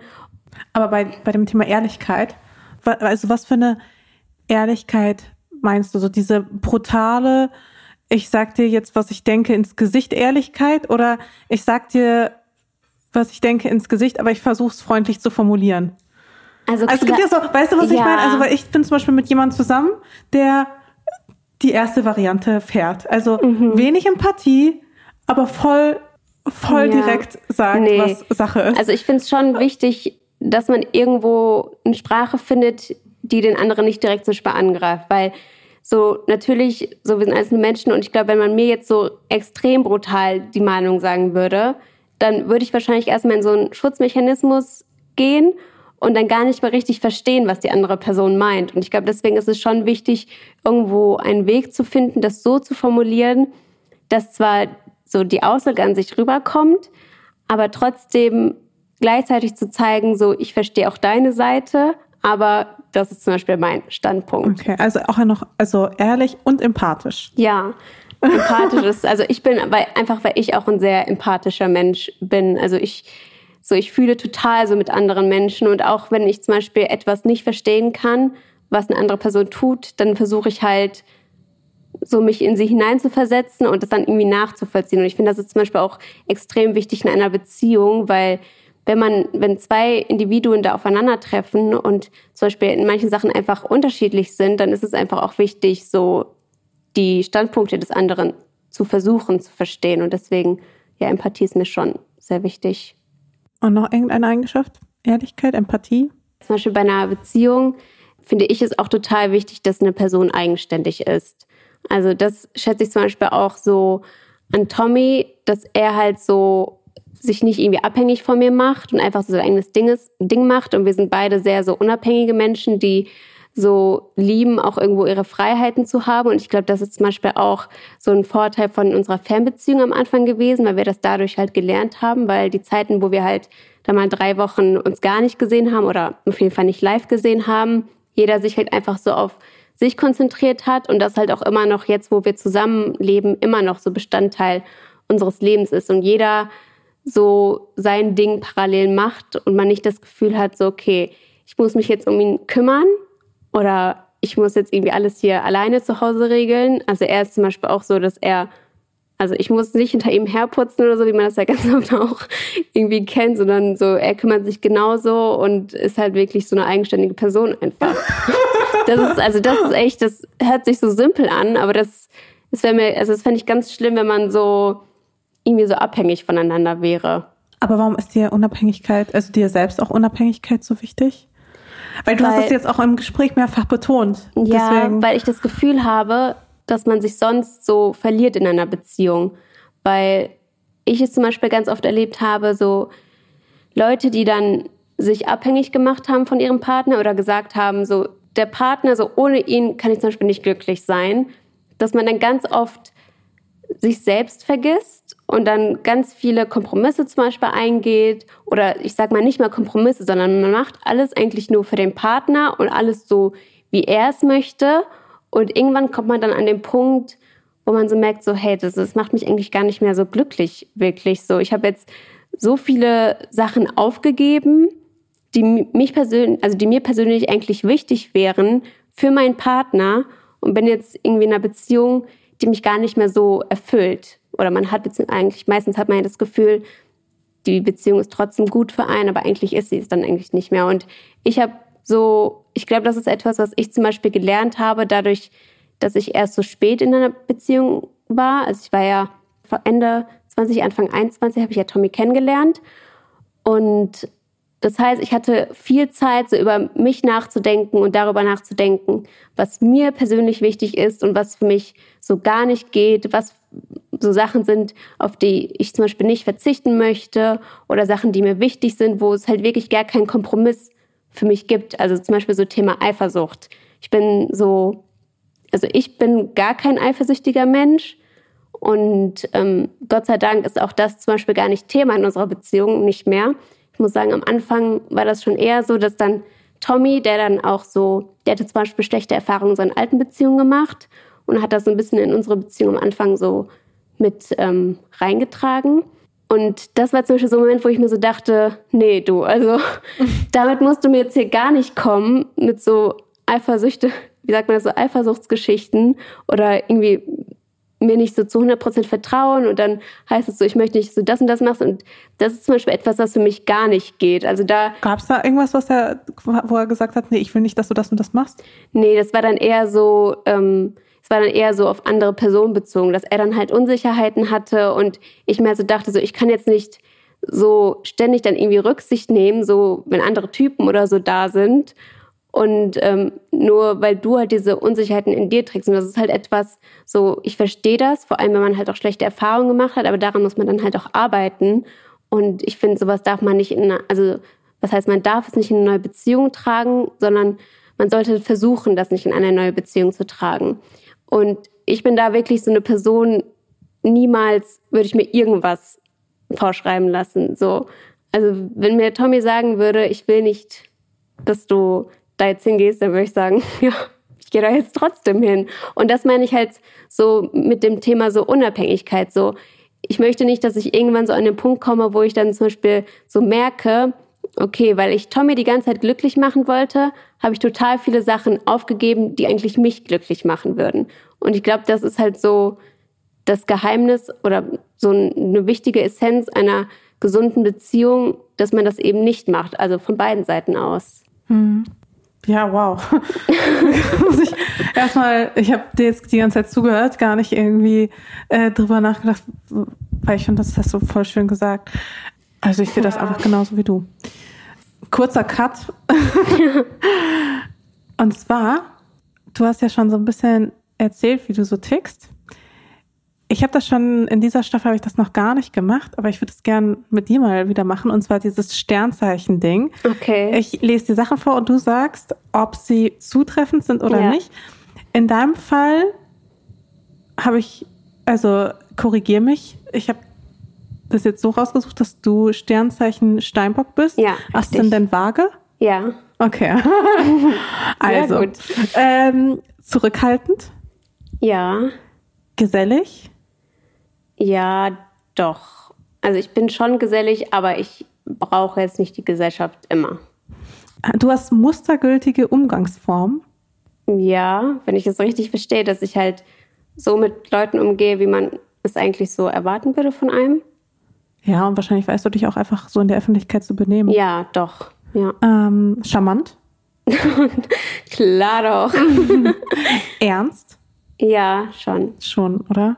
Äh, diszipliniert. Ja. Wobei ich sagen muss, dass ich das nicht immer war. Also das ist eher eine Eigenschaft, die ich so, würde ich sagen, so seit meines Studiums auch dann mir antrainiert habe, sage ich mal. Aber ist der, das Studium so der Auslöser dafür oder weil du einfach was gefunden hast, was dir auch so viel Freude macht, dass Disziplin leicht fällt? Ich glaube, es war eher der Auslöser in dem Sinne, dass ich so gemerkt habe, okay, wenn ich jetzt das Studium machen will und ich will gleichzeitig noch meinen Job parallel machen, dann muss ich diszipliniert sein. Also ich werde nicht immer motiviert sein zu lernen oder halt alles irgendwie noch parallel zu managen. Deswegen ist Disziplin einfach wichtig, um es halt durchzuziehen. Ich glaube, dadurch kam halt das Ganze. Also aus der Notwendigkeit Ja. heraus. Vielseitig interessiert. Ja. Ich habe das jetzt mal aufgeschrieben als so selbstkontrolliert. Also dass du viel Kontrolle über dich hast, auch über deine Gefühle. Schwierig. Also ich, ja, teils, teils. Also ich kann schon so mich dann selbst, sage ich mal, auch so, so rechtweisen, wenn ich zum Beispiel jetzt mir denke, okay, das ist jetzt gerade total bescheuert, dass du jetzt dir deswegen so den Kopf zerbrichst, dann finde ich mich dann irgendwie schon wieder so in einer gesunden Mitte zurecht. Aber ich habe auch manchmal Tage da, nee, dann ist es einfach meine Gefühle auch außer Rand und Band. Ja, ich glaube, das hat jeder. Ähm, künstlerisch. Ja, würde ich schon sagen. Es kommen noch so ein paar Sätze. Du bewältigst ähm, deine alltäglichen Routinen scheinbar mühelos. Ja, scheinbar. Große Betonung auf dem scheinbar.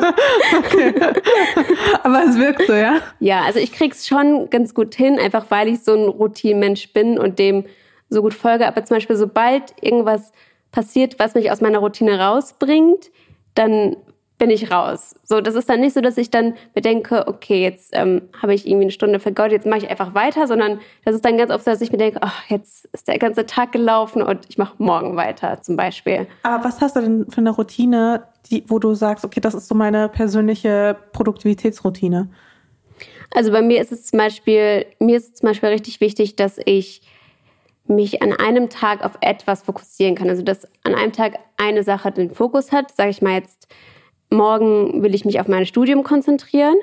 Und wenn dann zum Beispiel irgendwas so reinkommt, sage ich mal, in einer Mail oder irgendeine Anfrage, wo ich jetzt doch irgendwas für eine Kooperation noch parallel machen muss, dann ist es direkt schon wieder so, okay, jetzt muss ich mich erstmal darauf vorbereiten und ähm, jetzt pausiere ich das eine und habe dann aber meistens, finde ich dann nicht wieder zurück, wieder in das andere, wieder mit dem Studium weiterzumachen, nachdem ich dann das andere gemacht habe. Und das ist zum Beispiel für mich in meinen Routinen total wichtig, wenn ich jetzt auch, sag ich mal, eine Woche oder so vorplane, dass ich dann weiß, okay, an dem Tag ist da der Fokus, dann an dem Tag das und dann das.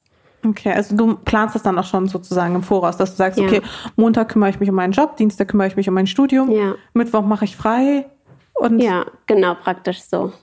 Okay. Dass das geht, ich guck da, ich bin da glaube ich anders. Ich springe schon eher, glaube ich, hin und her. Ja, ich bin aber überhaupt, also ich bin nicht, einfach kein so spontaner Mensch, muss ich sagen. Echt nicht? Nee. Ähm, manchmal kann auch eine gewisse Überheblichkeit bei dir durchschimmern, wenn du, als wolltest du andere zu ihrem Glück zwingen. Ja. Ja, ich verstehe, also es kann schon zutreffen. Also ich habe schon manchmal irgendwie so Denkweisen, wo ich mir so, wo ich so im Kopf mir so denke, okay, irgendwie wäre es jetzt besser, wenn die Person das so und so machen würde. Und dann muss ich mich selber so ein bisschen zurechtweisen und überlegen, okay, aber jede Person macht das auf ihre Art und Weise. Sag ich mir zum Beispiel jetzt in Bezug auf meinen Bruder. Lustig, dass ich direkt an ihn auch gedacht habe. Ja, weil mein Bruder und ich sind halt komplett unterschiedlich und wir, also vor allem auch so was das Studium angeht, also wir studieren ja zusammen und er ist halt so, also wenn man es so sagt, dann ich bin ich bin ich der komplette Streber im Studium und er ist halt so das Gegenteil und da gibt es schon manchmal Situationen, wo ich mir so denke, boah, warum fängt er nicht einfach früher an? So immer so das gleiche Spiel. Und ich glaube, darauf ist wahrscheinlich dieser Satz bezogen, weil ich dann schon in dem Moment denke, so hätte er das mal eher so gemacht, wie ich das gemacht hätte, weil dann wird es ihm jetzt besser gehen. Aber gleichzeitig muss er ja selbst seine Erfahrung machen. So, er muss das so machen, wie es Aber bestrafst du ihn dann manchmal, indem du dann ihm deine Lernblätter oder so nicht gibst? Ja, in der Tat, weil ich habe ihm, das war nämlich letztes Semester so, davor die Semester habe ich ihm immer meine Lernblätter gegeben oder meine Zusammenfassung gegeben und letztes Semester meinte ich zu ihm, wenn du es diesmal nicht gebacken kriegst, so, ich werde dir gar nicht helfen. Und dann saß er wirklich da am Ende, also wir haben zusammen gelernt, aber ich habe ihm nichts von mir gegeben und habe ihm auch nicht wieder immer alles erklärt und mir hat die Zeit genommen, weil ich mir also dachte, irgendwo, also klar, man hilft sich ja schon, sollte man, also man sollte sich schon helfen, aber gleichzeitig muss er ja auch lernen, das irgendwie unabhängig von mir zu schaffen. Und deswegen war das so für mich so ein bisschen die Lektion dann für ihn, dass er das jetzt alleine machen muss. Okay, also schon hier strenge Schwester. Ja, schon. Hm. Hat er dann bestanden trotzdem? Nicht alle. ja gut, hat er aber jetzt selbst zu verantworten. Ja, eben. Aber studiert ihr dann, also studiert ihr dann überhaupt dann noch gemeinsam oder ist er jetzt hinten, quasi hinter dir? Wahrscheinlich wird er ein Semester länger machen. Ja, aber das ist ja auch passiert. Nicht, ne? Ja, es passiert und es ist ja auch nichts Schlimmes und ich glaube, das ist halt etwas, was man dann einfach lernt und was man dann halt auch anwendet dann irgendwann. Also ich war in seinem Alter nicht so, wie ich jetzt bin. Wobei, muss ich mal kurz überlegen, er ist jetzt 22, nee, er will doch erst 22. Ja, okay, ich glaube, ich war da so langsam auf dem Weg zu meinem jetzigen Ich, aber trotzdem, das ist halt eine Entwicklung, die man dann auch wahrscheinlich durchmacht. Der letzte Satz, ich finde, der ist auch ein bisschen ähnlich zu dem davor und zielt da auch so ein bisschen drauf ab. Du hast hohe Ziele und erwartest, dass andere auch so viel Einsatz zeigen wie du selbst. Teils, teils. Also ich habe hohe Ziele, aber ich erwarte das nicht bei anderen. Also ich kann das auch total verstehen, wenn man jetzt sagt, so ich muss nicht unbedingt Karriere machen, so mein Traum ist es einfach Mutter zu sein zum Beispiel oder ich weiß auch nicht, einfach nur eine Familie zu gründen und ähm, dann zu Hause zu bleiben. Ich kann das total verstehen und ich würde dann nie irgendwie auch so darüber urteilen und sagen, so hm, irgendwie Fehlt dir dann nicht irgendwas, wenn du nicht irgendwie noch ein.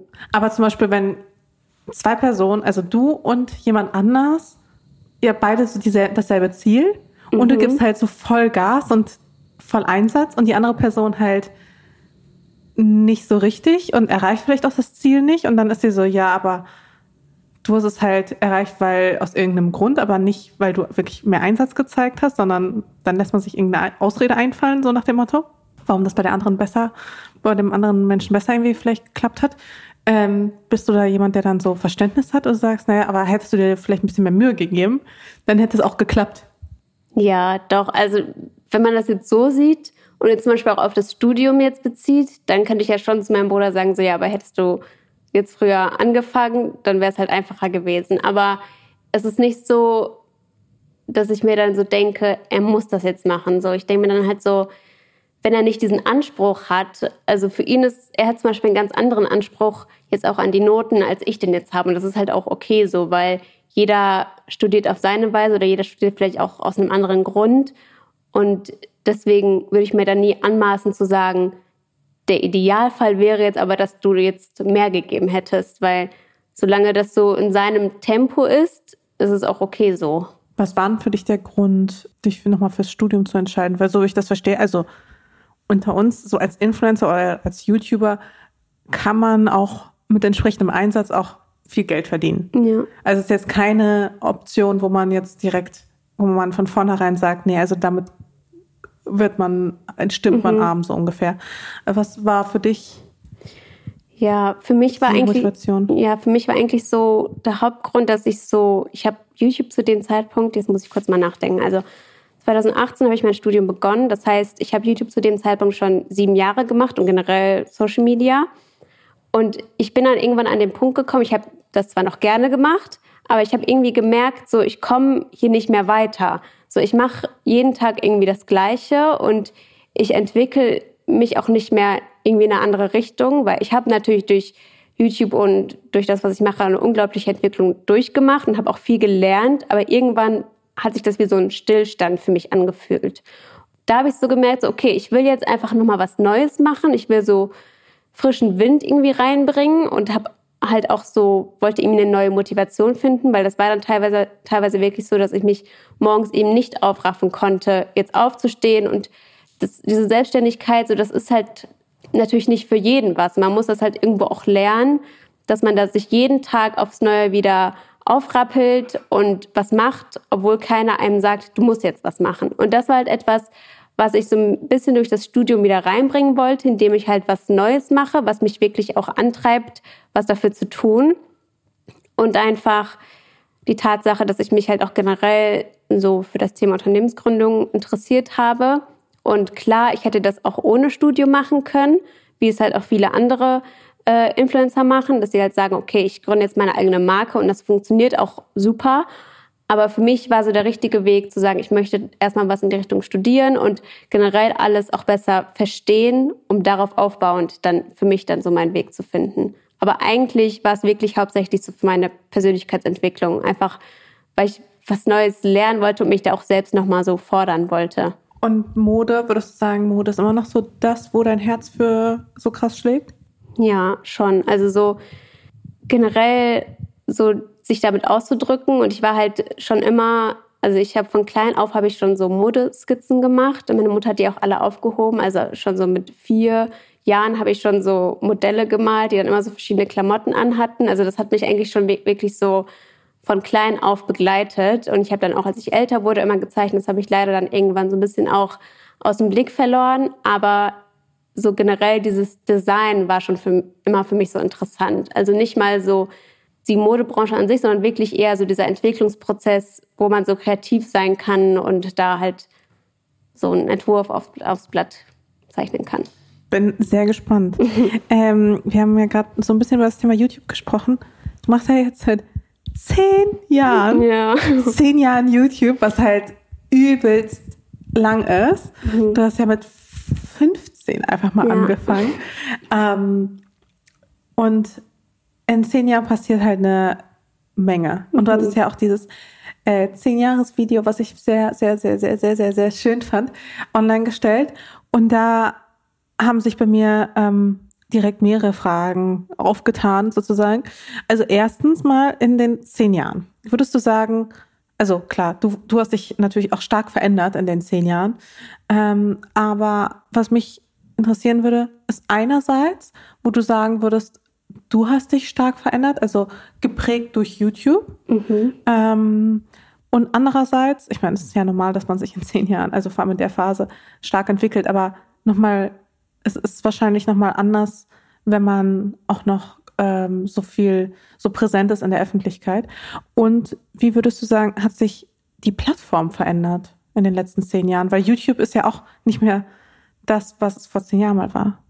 Also wenn ich mal bei dem ersten jetzt anfange, also ich glaube, ich habe mich am, also am stärksten hat sich bei mir verändert durch YouTube, dass ich einfach noch selbstbewusster geworden bin und vor allem selbstbewusster in Bezug darauf, wofür ich stehe und was meine Meinung ist. Also ich würde sagen, ich war schon immer relativ selbstbewusst, auch wenn ich trotzdem irgendwo so Unsicherheiten hatte, aber ich war schon immer auch eine Person, die, wenn sie irgendwas nicht machen wollte oder etwas nicht gut fand, da auch hinter stand, sage ich mal. Aber durch YouTube und dadurch, dass ich halt auch öfter so in meinen Videos Themen thematisiert habe, die mich beschäftigt haben oder halt meine Zielgruppe beschäftigt haben, die vielleicht auch so ein bisschen gesellschaftskritischer sind, habe ich noch viel mehr gelernt, so für meine Meinung auch irgendwo einzustehen und einfach ja selbstbewusst zu sein. Also ich glaube, das ist halt wirklich so diese Sicherheit, die, die ich dadurch gelernt habe, kam auf jeden Fall schon zu einem großen Teil von YouTube.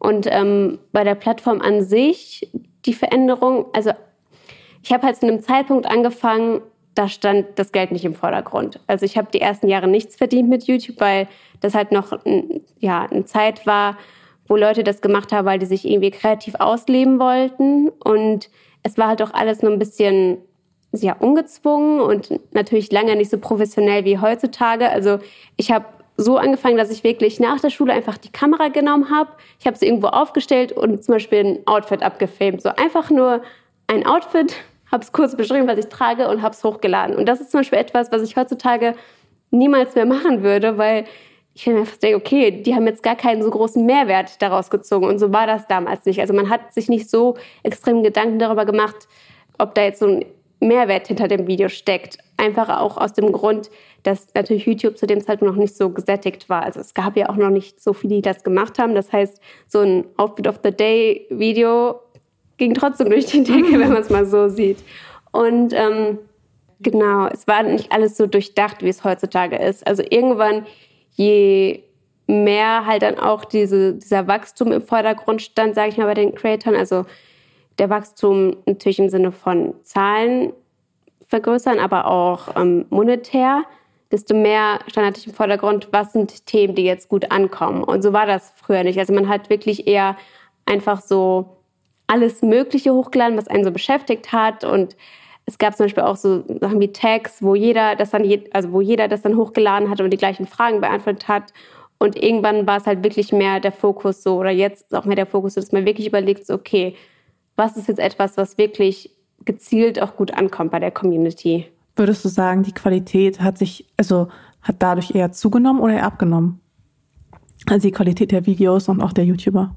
Ich glaube, sie hat, das ist schwierig zu beantworten. Also sage ich mal, von dem Look hat sie natürlich zugenommen, allein von dem Kameraequipment, was man jetzt hat. Inhaltlich würde ich sagen, sowohl als auch. es kommt auf die YouTuber an. Okay. Also es gibt natürlich YouTuber, wo man, wo man Videos guckt, die zum Beispiel viele Klicks bekommen, wo man sich aber so denkt, okay, das hat mir persönlich jetzt keinen Mehrwert gegeben, aber natürlich hat es vielleicht andere, also einen anderen Mehrwert im Sinne von, es unterhält die Leute. Ne? Also es gibt natürlich YouTuber, die einfach nur auf die Schiene gehen, ich will jetzt Leute unterhalten. Es geht natürlich so mit Niveau und dann gibt es natürlich wieder welche, die es ohne Niveau machen. Aber gibt es da viele, also wer fällt dir denn so ein mit so Niveau? Ähm.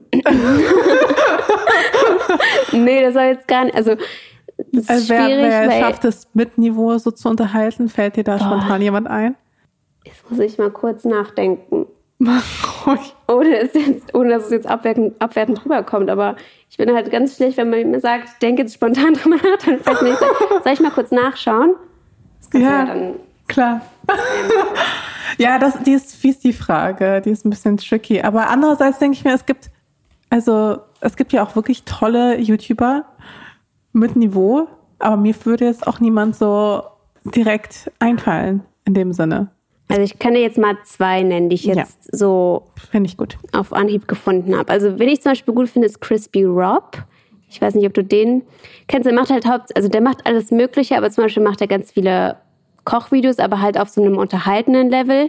Und ich finde, man merkt schon so bei seinen Videos, dass sehr viel Arbeit und Mühe dahinter steckt und wirklich so ein Konzept, wo er teilweise dann an einem Video auch mehrere Tage arbeitet, weil er da irgendwas aufbaut und ähm, das halt nicht nur so ist, okay, ich mache es jetzt, weil es wieder Klicks bringt, sondern ich gebe mir auch Mühe damit. Mhm. Auch wenn man natürlich trotzdem gut ankommt bei der Community. Und wenn ich zum Beispiel auch sehr gut finde, ist Joey's Jungle der macht auch mehr so, also seine Videos gehen auch mehr so in die Richtung Unterhaltung. Aber man merkt halt da, dass zum Beispiel sehr viel auch so ein Dreh und Schnitt reingeht. Also dass er sich sehr viele Gedanken macht, dass es zum Beispiel sehr oft auch so mit Rollenspielen ist und das sehr aufwendig auch gestaltet wird. Also das meine ich zum Beispiel damit, dass es so reine Unterhaltungs-YouTuber gibt, die dann trotzdem sich Mühe dabei geben und jetzt nicht nur sich vor die Kamera setzen und irgendwas Komisches machen, was dann ganz viele Klicks bekommen, sondern wirklich auch ein durchdachtes Konzept bei dem haben, was die machen. Und ähm, ich war halt immer, also ich zum Beispiel war nie so, dass ich mich in eine Sparte gezählt habe. So, ich mache ja eigentlich alles Mögliche auf meinem Kanal und das war zum Beispiel etwas, was mir immer total wichtig ist, weil ich mir halt auch so dachte, so manchmal gibt es halt auch nur so simple Unterhaltungsvideos, sag ich mal, ich setze mich mit Tommy vor die Kamera und wir machen irgendwie zusammen, beantworten Fragen oder machen eine Challenge zusammen, die einfach nur witzig ist und unterhaltend sein soll, weil manchmal will man ja auch einfach nur abschalten, da muss es gar nicht so tiefsinnig sein. Aber gleichzeitig sind mir halt auch die Videos wichtig, die halt irgendwo einen Mehrwert geben, weil der Kanal soll ja mich widerspiegeln und ich bin halt auch so eine Person, die, ne, die auch viel über alles nachdenkt und sehr reflektiert ist und das halt auch dann wiedergeben will, so an die Zuschauer. Wann ist dir das erste Mal quasi wirklich bewusst geworden, dass du auch eine Verantwortung trägst für deine Zielgruppe durch deine Reichweite? Boah, schwierig. Weil ich denke mal, mit 15 ist einem das wahrscheinlich noch nicht so ganz bewusst, nee. wenn man sich da einfach vor die Kamera setzt. Aber nee, so wie ich dich einschätze, war dir das schon relativ früh dann wahrscheinlich schon bewusst. Ja, also als ich jetzt zum Beispiel auch mein Video für mein Zehnjähriges geschnitten habe, ist mir dann schon in meinem zweiten YouTube-Jahr aufgefallen, dass ich schon vermehrt auch so wichtigere Themen zum Beispiel angesprochen habe, dass ich da schon angefangen habe, so über Selbstliebe zu sprechen. Und ich glaube, das zweite Jahr war wirklich dann so so ein Moment, wo ich dann mehr darüber nachgedacht hatte. Da hatte ich ja, also nach meinem ersten Jahr hatte ich 12.000 Abonnenten, was damals immens für mich war und generell auch für die Zeit so, das war ja, waren ja ganz andere Zahlen damals. Und ähm, ich glaube, so in meinem zweiten Jahr, da war ich dann ja 16 und da habe ich auch selber auch so viel über alles nachgedacht und mich viel auch so mit solchen Themen beschäftigt. Da habe ich so gemerkt, so okay, ich möchte jetzt nicht nur, sage ich mal, mich schminken vor der Kamera oder meine Outfits zeigen, sondern ich möchte halt auch diese Werte irgendwie weitergeben, die mich halt beschäftigen, wo ich halt auch glaube, dass jeden, dass die jeden in meinem Alter auch beschäftigen.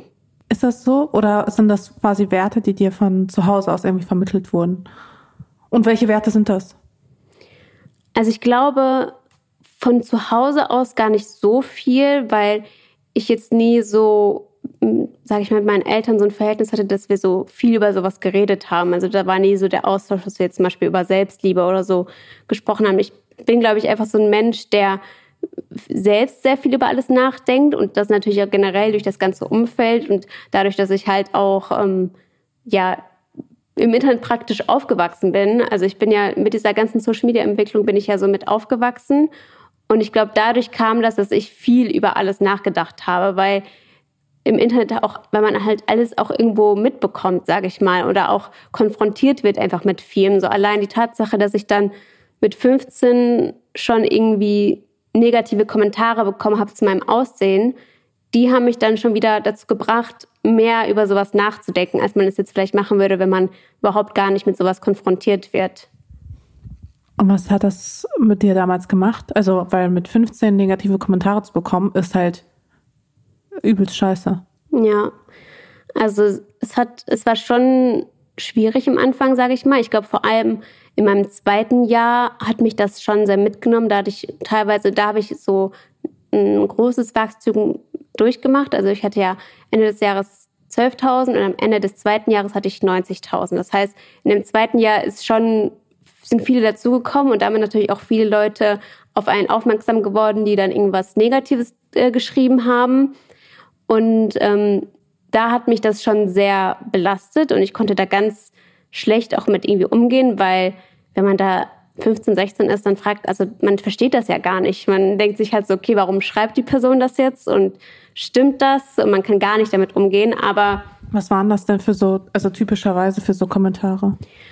Also entweder natürlich so auf das Aussehen bezogen, also da habe ich, glaube ich, alles Mögliche gehört. Also sei es jetzt irgendwie Beleidigungen zu meinem Körper. Also wenn ich zum Beispiel ein Outfit-Video gedreht habe, dann kam eigentlich immer halt so diese typischen Skinny-Shaming-Kommentare, so isst doch mal was und du Skelett oder du hast den Körper eines Kindes, wo ich mir im Nachhinein denke, so okay, ich war praktisch noch ein Kind, so wow. Und selbst wenn ich auch älter wäre, so was ist das überhaupt für eine Aussage? So heißt es jetzt nur, dass also dass man nur eine Frau ist, wenn man jetzt irgendwie Kurven, das ist ja wieder ein ganz anderes Thema, aber so eben diese typischen Skinny-Shaming-Kommentare, die hatte ich ständig dann unter irgendwelchen Outfit-Videos und dann natürlich sonst alles möglich. So, du hast hässliche Lippen und deine Hakennase und was weiß ich, also ne, man, alles Mögliche eigentlich. Und ich glaube, das war halt, also ich habe dann irgendwann natürlich realisiert, so diese ganzen Unsicherheiten, die man hat, die hat man eigentlich nur, weil irgendwer einem mal gesagt hat, dass das irgendwie nicht passt an einem. So niemand wird irgendwie geboren und kein Baby denkt sich dann so, hm, irgendwie sind meine Lippen nicht voll genug. So, das ist ja etwas, was einem von anderen irgendwie so eingeflößt ist. Sei es, man kriegt das irgendwie so generell als Schönheitsideal in der Gesellschaft mit oder jemand sagt es wirklich gezielt zu einem.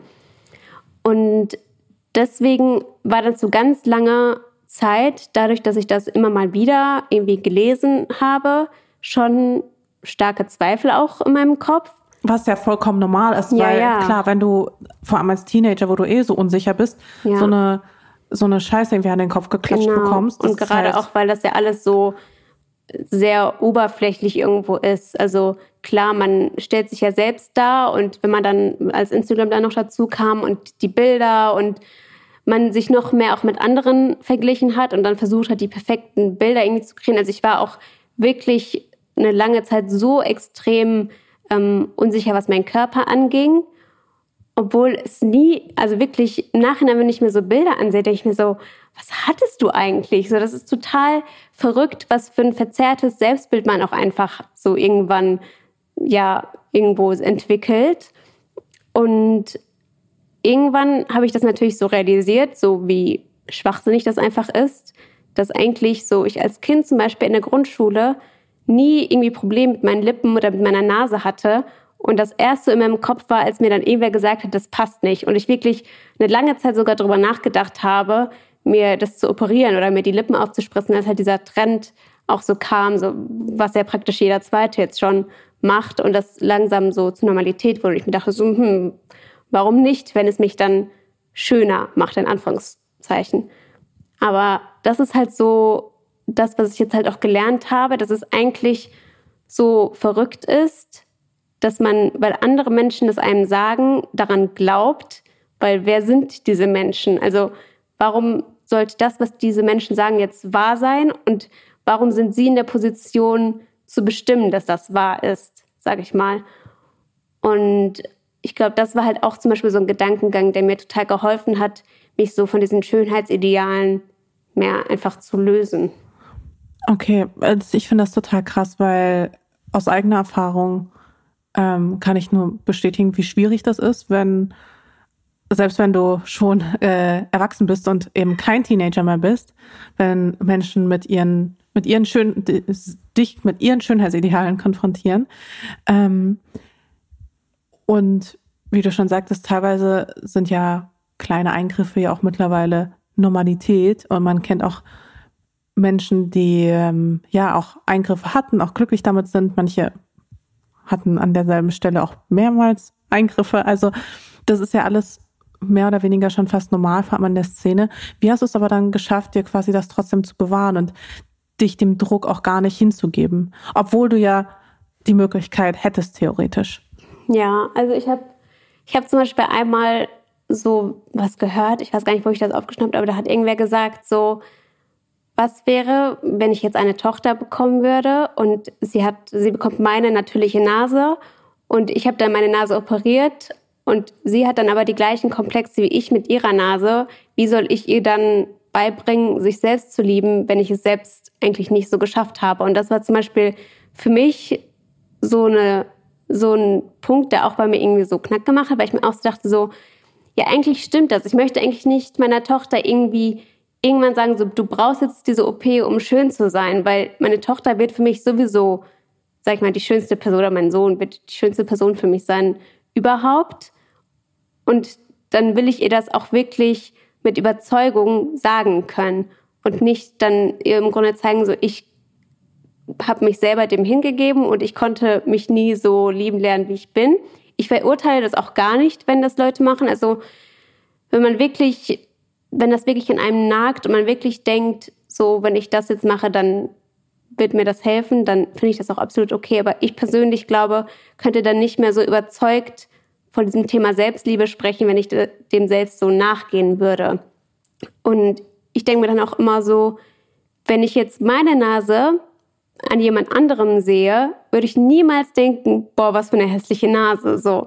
Und ich kenne so viele Frauen, zum Beispiel auch mit großen Nasen, wo ich auch nie so drüber nachdenke, dass sie zum Beispiel eine große Nase haben, sondern wo ich mir einfach denke, boah, der hat ein richtig schönes Gesicht. Und das ist halt auch wieder so etwas, so warum muss ich bei mir selbst kritischer sein als bei anderen?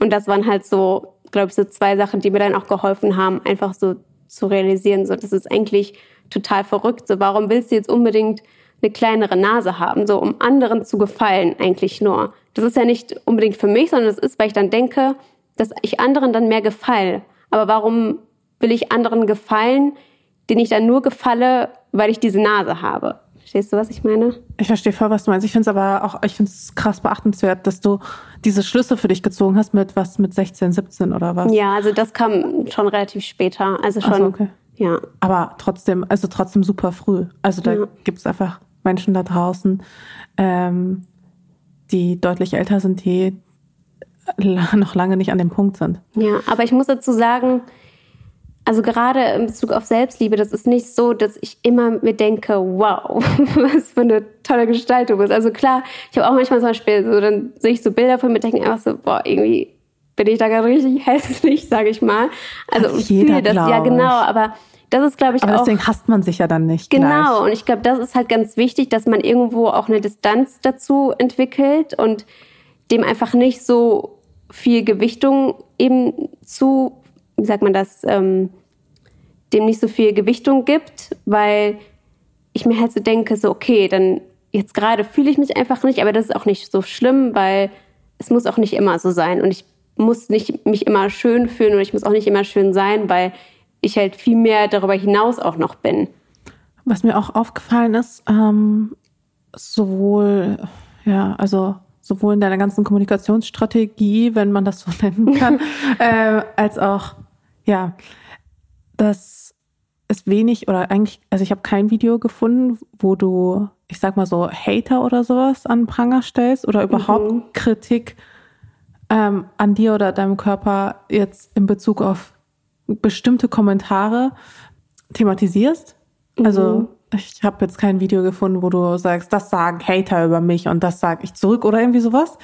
Ähm, wobei du quasi, wenn Hate kommt oder Kritik kommt oder wie man das auch mal nennen möchte, ähm, dass du da schon halt dann direkt drauf antwortest und drauf eingehst. Aber quasi in deinen Videos und auch in auf Instagram und sowas dem gar nicht so viel Raum gibst, wenn ich das jetzt richtig deute. Ja. War das eine bewusste Entscheidung, dass du quasi Hatern keinen Raum geben möchtest für noch Ja. mehr Hate? Schon irgendwie. Also ich glaube, so in der Anfangszeit äh, auf YouTube habe ich das vielleicht ab und zu noch gemacht, weil man sich dann natürlich noch viel mehr mit negativen Kommentaren beschäftigt hat und man dann, sag ich mal, was gelesen hat und das einen noch Wochen danach beschäftigt hat, dass man sich dachte, okay, ich muss jetzt dazu ein Video drehen. Und Aber das, auch, weil du dann quasi im Endeffekt die Bestät also die gegenteilige Bestätigung bekommen hast? du meinst dann unter dem Video, dass dann Leute dann gesagt haben, Ja, so, das ist Quatsch und hör nicht drauf und Genau. sowas. Ja, ich glaube, man hat schon irgendwo gesucht, dass Leute einem so gesagt haben, so, okay, das ist irgendeine Person, hör nicht drauf. Aber auch einfach so, dass man das Gefühl hatte, man musste sich immer rechtfertigen für alles. So. Und das ist, also natürlich ist das heutzutage auch nochmal etwas, wenn man dann irgendwie was geschrieben bekommt, wo man sich einfach so denkt, so, nee, das stimmt einfach so nicht. Natürlich hat man dann auch immer noch diesen Drang, sich so rechtfertigen zu wollen. Aber ich weiß einfach, dass es einfach manchmal nichts bringt, sage ich mal. Und ich finde es auch, äh, möchte da auch gar nicht diesen Leuten so viel Aufmerksamkeit schenken, weil es, das ist nur so ein kleiner Bruchteil. Also ich kann mich total glücklich schätzen, dass ich ähm, jetzt keine Community habe, wo jetzt total viele Hater sind. Also natürlich kriege auch ich ab und zu immer mal wieder negative Kommentare. Aber meine Com Community an sich ist sehr friedlich, sage ich mal, trotzdem sehr kritisch. Also ich habe schon, also dadurch, dass ich auch viele so ältere Zuschauer habe, also natürlich so in meinem Alter, die mir jetzt nicht, die nicht zu einem Ja und Amen sagen, sage ich mal. Also die sind schon so, dass sie manche Sachen auch kritisch hinterfragen und dann mir auch ihre Meinung schicken, was ja aber komplett was anderes ist. Damit kann man dann ja nochmal anders umgehen. Aber diese anderen negativen Leute, das ist ja nur ein kleiner Bruchteil. Und warum soll ich jetzt diesen Leuten mehr Zeit schenken als den anderen Leuten? Und deswegen will ich da gar nicht so viel Aufmerksamkeit drauf schieben. Voll, aber manche KollegInnen machen das ja auch teilweise sicherlich um, weil es natürlich auch das ähm, Engagement und sowas fördert. Also, weil man dann quasi, weil andere no Leute sich dann vielleicht irgendwie dran aufgeilen oder was weiß ich, oder da dann besonders aktiv sind unter diesen Postings. Das war für dich aber auch nie eine Option. Nee. Also ich denke mir halt so, ich möchte gar nicht so dieses negative, dass, also dass Leute das irgendwie mit meinem Account verbinden, dass sie so wissen, okay, das ist jetzt äh, eine Content Creatorin, die immer sich irgendwie zu so kritischen Sachen äußert und das im Grunde so, als würde das ein Teil von mir sein. So klar gibt es manchmal Sachen, wo es vielleicht auch wichtig ist, sich zu äußern, weil ich dann weiß, das betrifft die Allgemeinheit. Also sage ich jetzt mal, also wenn es wirklich einen Kommentar unter dem ähm, unter meinem Bild gibt, was zum Beispiel in Richtung Bodyshaming geht, das wäre vielleicht etwas, was ich dann schon irgendwo ähm, benutzen würde, um das vielleicht auch nach außen zu tragen, einfach um den Leuten so bewusst zu machen, so sowas schreibt man einfach nicht. Und das ist dann wieder etwas, woraus die Leute dann vielleicht was lernen können oder wo die vielleicht merken, okay, wow, das hätte ich vielleicht genauso geschrieben, aber jetzt weiß ich, dass es anders ankommt bei der Person und das lerne ich jetzt daraus. Also sowas ist dann vielleicht was anderes, als wenn man dann immer auf Negatives irgendwie antwortet, um sich dann zu rechtfertigen und dann da die Bestätigung zu bekommen.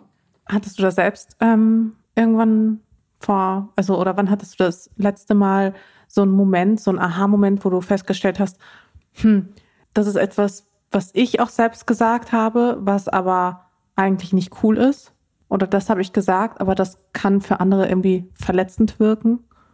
Weiß ich nicht, zum Beispiel ein Kompliment zum Abnehmen oder sowas. Das ist so bei mir das Letzte, was bei mir so ein bisschen hängen geblieben ist, dass ich früher Menschen Komplimente gemacht habe, wenn sie zum Beispiel ja. abgenommen haben und ich gesagt habe, wow, du siehst mega gut aus, was dann natürlich impliziert, wenn sie dann zunehmend so nach dem Motto, sie sehen da nicht mehr gut aus, was natürlich von meiner Seite überhaupt nicht so gemeint ist, aber was mhm. dann so interpretiert werden kann. Ja, ich deswegen, weiß, was du meinst. Das habe ich so zum Beispiel ganz oft gehört, als ich zugenommen habe. Also da haben ja zum Beispiel ganz viele immer geschrieben, das sieht jetzt echt super aus, viel besser als dieses Dinner vorher. Und da habe ich es mich zum Beispiel auch zugeäußert, weil ich dann meinte, so ich möchte gar nicht, dass mein jetziger Körper mit meinem anderen Körper verglichen wird, weil was ist, wenn ich jetzt wieder abnehmen sollte?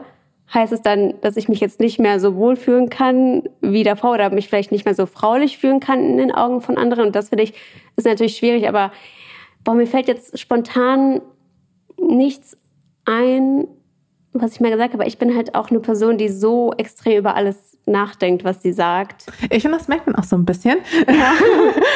ähm, ein letzter Punkt zu, zum Thema Kritik. Und zwar dadurch, dass du ja auch Kritik auch viel ausgesetzt bist, auch deutlich mehr als ja einfach so Menschen, die nicht so im Fokus der Öffentlichkeit stehen. Gibt es so Kritikpunkte, die dich irgendwie besonders ärgern, aber nicht im Sinne von, dass sie sich besonders triggern, weil sie vielleicht etwas sind, was du selbst auch irgendwie findest, sondern weil sie dich eher so triggern, weil sie einfach krass unwahr sind und mhm. einfach ungerechtfertigt. Boah, das habe ich ganz oft erlebt, muss ich sagen. Also gerade wenn ich irgendwo war und dann eher zurückhaltend war und ich glaube, das ist auch ganz oft zum Beispiel auf Events so. Irgendwo kennt man sich dann aber man redet dann ja nicht mit jedem und ich bin zum Beispiel keine Person, die dann einfach so auf Leute zugeht und sagt so, hey, und wie geht's dir? Ich bin übrigens da und keine Ahnung was. Und ich glaube, das kam schon ganz oft so eher rüber, als wäre ich so extrem desinteressiert und würde mich irgendwie für was Besseres halten und würde nicht mit der Person reden wollen, obwohl ich eigentlich, also ich gar nicht so bin. Ich bin dann eher so, hm, wäre jetzt irgendwie schön mit der Person zu reden, aber ich traue mich jetzt nicht auf sie zuzugehen. Oder also ich habe das auch schon ganz oft erlebt, dass Leute einfach nur, weil ich das mache, was ich mache, also mit meinem Job und meiner Reichweite davon ausgegangen bin, dass ich ja total abgehoben sein muss und mich für was Besseres halten muss. Und da schon so oft wirklich zu hören bekommen habe, du bist ja eigentlich voll normal.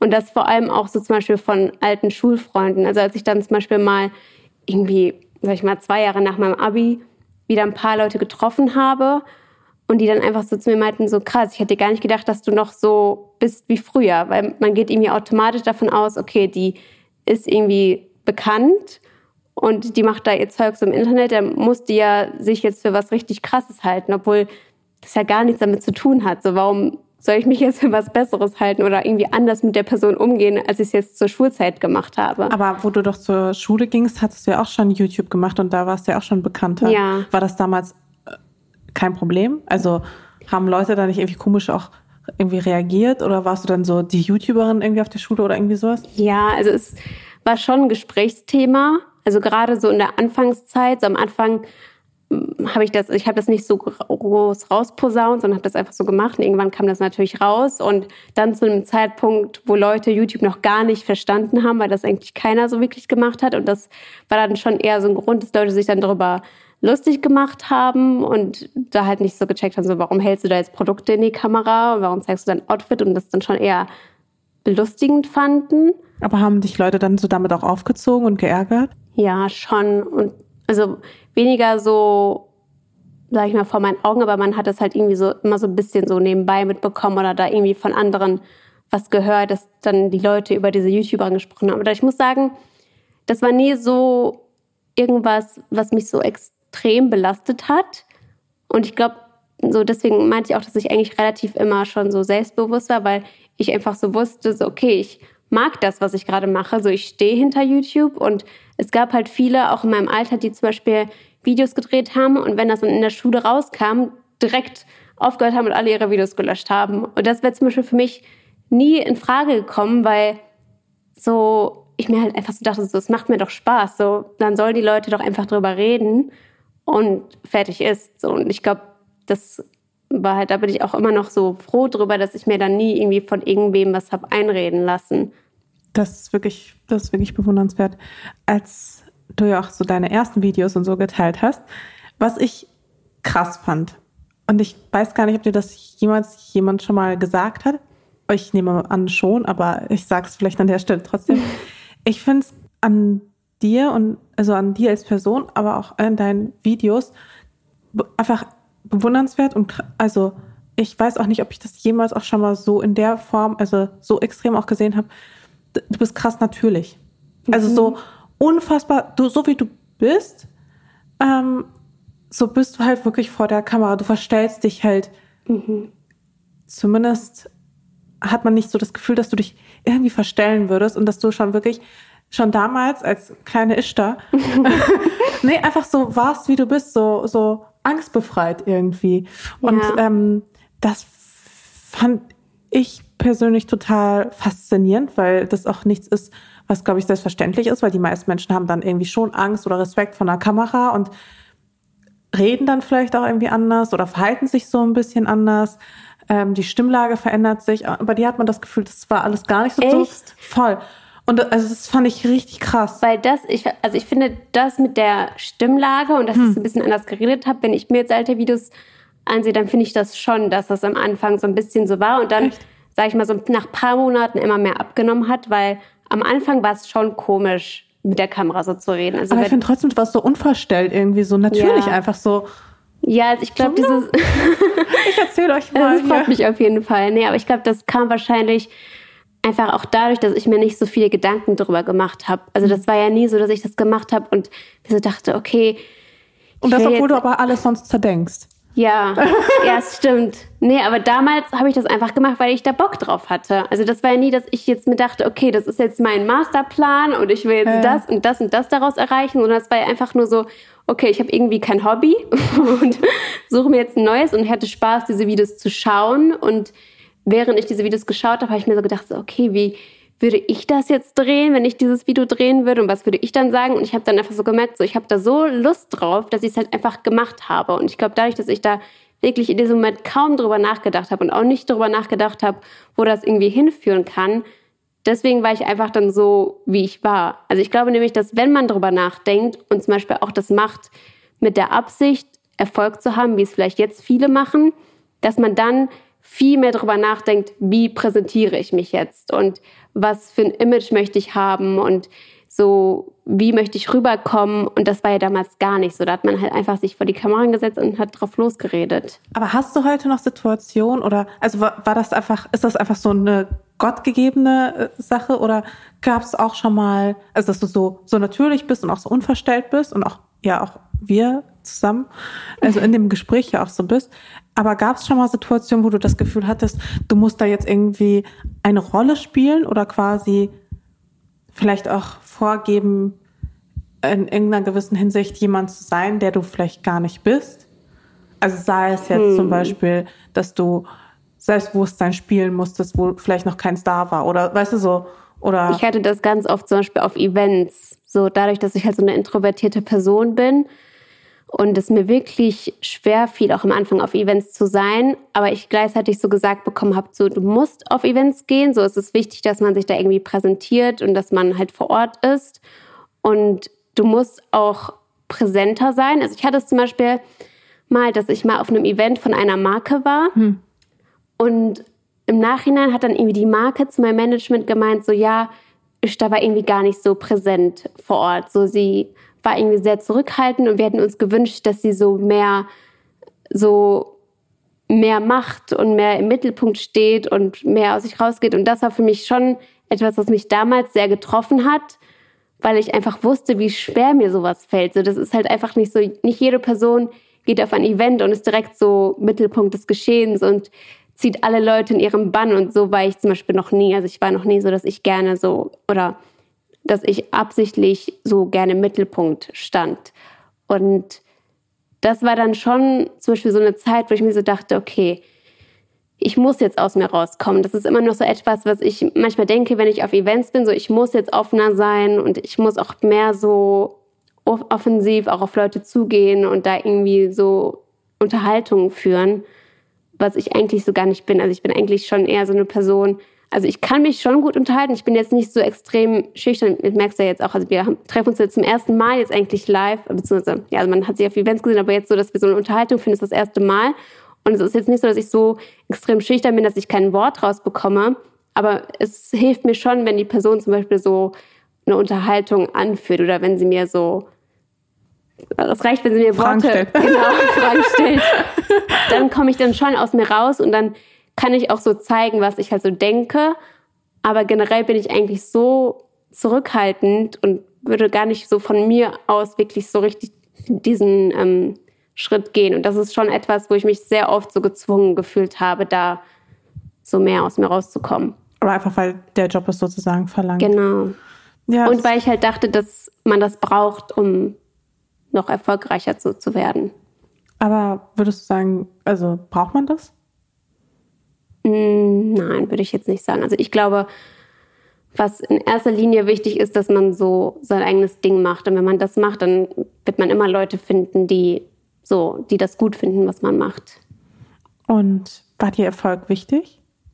Mm, also es war mir nie wichtig in dem Sinne, dass ich jetzt immer weiter wachsen wollte oder immer größer und größer werden wollte, aber eher in dem Sinne, dass ich schon, also es ist mir schon wichtig, dass das, was ich mache, irgendwo gut ankommt und dass ich das rüberbringen kann, was ich rüberbringen will und dann auch die Sachen erreiche, die ich erreichen will, weil mir würde schon irgendwas fehlen, wenn ich nicht auf dieses Feedback stoßen würde, was ich jetzt zum Beispiel bekomme. Also wenn ich mir diese ganze Arbeit mache und Leute nicht so darauf reagieren, dass es mich im Grunde pusht, noch weiterzumachen. Also es ist ja auch einfach so, sag ich mal, wenn man jetzt ein Video hochlädt und es kriegt zehn Kommentare oder es kriegt 100 Kommentare, natürlich so macht es einem einfach mehr Spaß, wenn es 100 Kommentare bekommt, weil man dann einfach diesen Austausch hat, der einem so viel Spaß macht. Und für mich war halt auch über der Austausch so das, was mir mit am meisten Spaß gemacht hat. Und dahingehend war mir sozusagen der Erfolg schon wichtig. Einfach so Erfolg mit dem, was ich halt mache, aber nicht im Sinne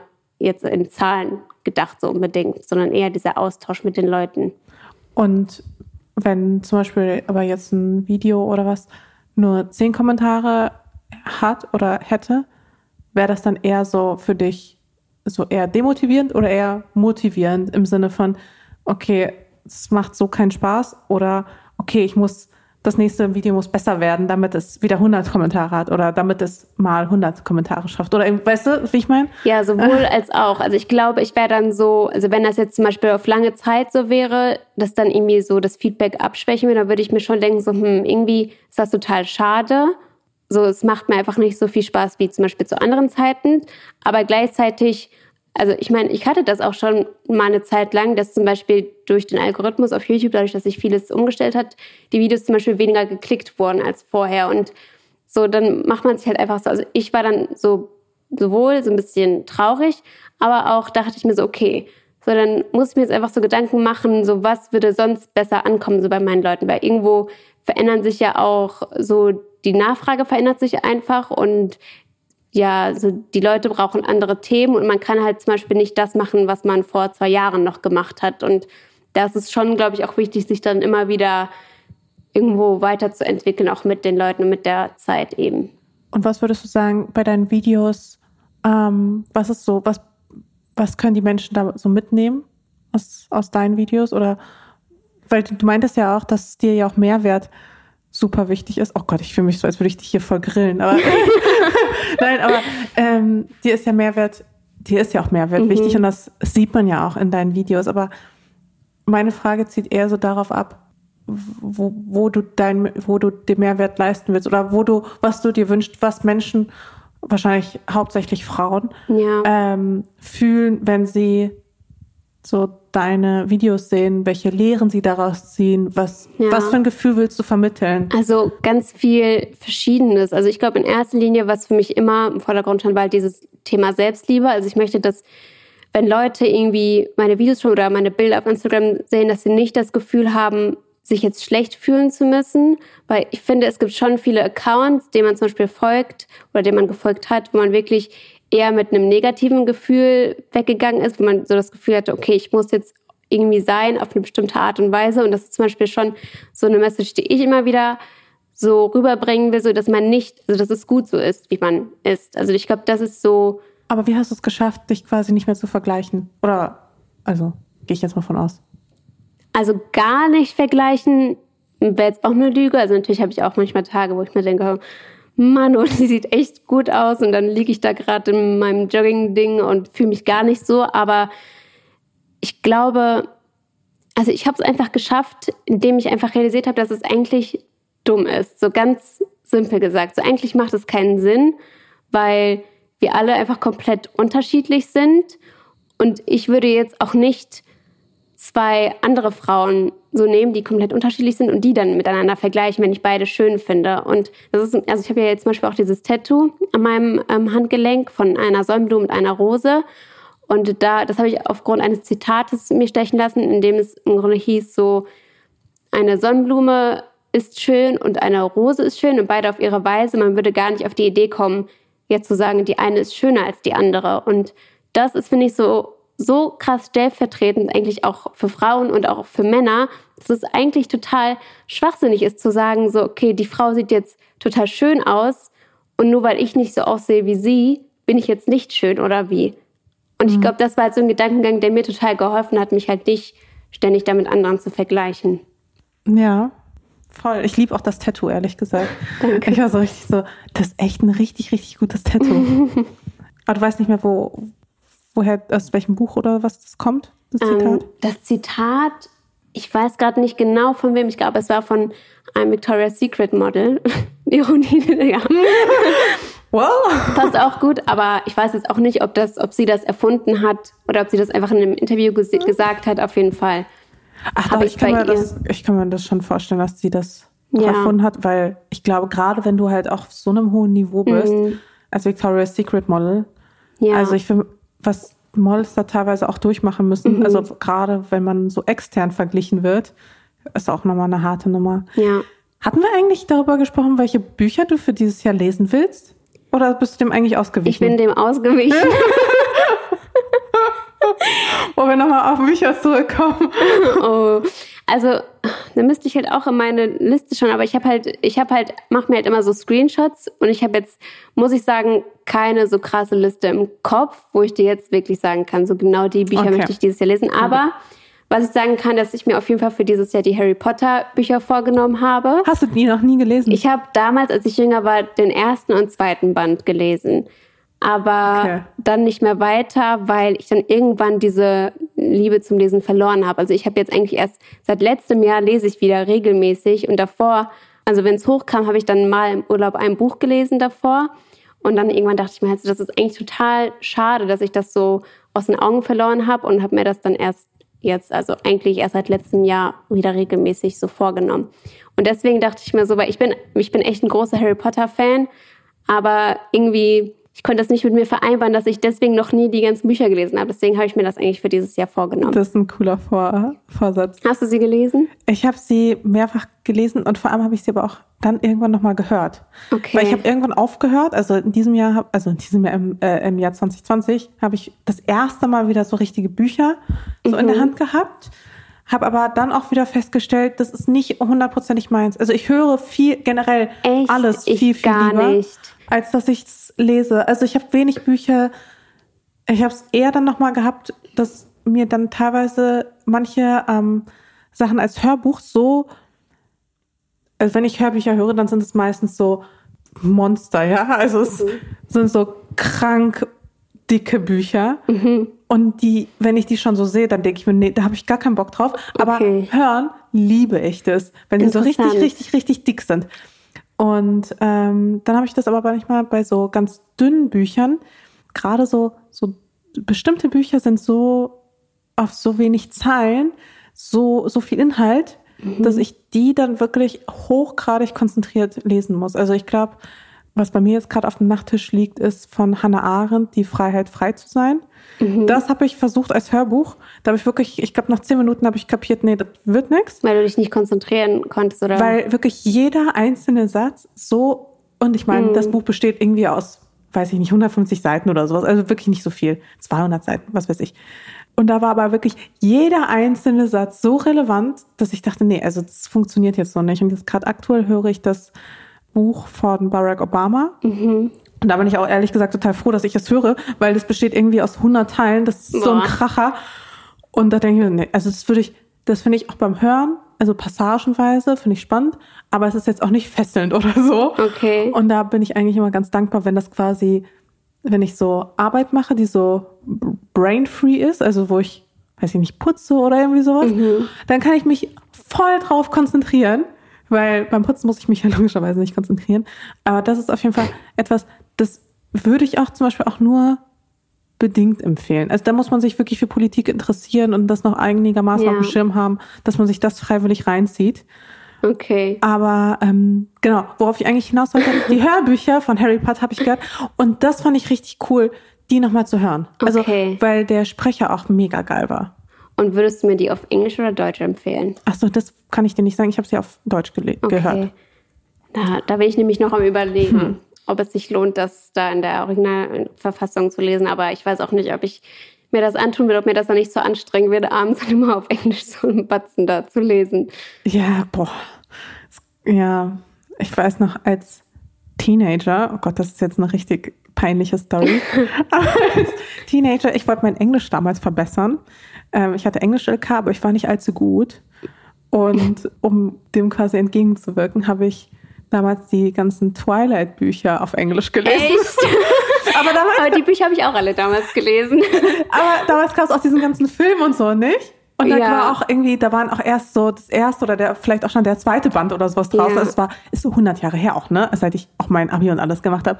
Also es ist ewig her. Und dann habe ich gesehen, ah ja, cool bisschen Fantasy, bisschen Vampire. Ja, aber die Bücher sind schon besser als die Filme. Also das muss man schon ja. dazu sagen. Ja, ich, ich glaube, die haben jetzt halt schnell. nur jetzt so ein schlecht, schlechten, schlechtes Image durch die Filme, aber an ja. sich, also ich habe die Filme, äh, die Bücher auch damals vor den Filmen gelesen und ich fand die eigentlich auch richtig gut.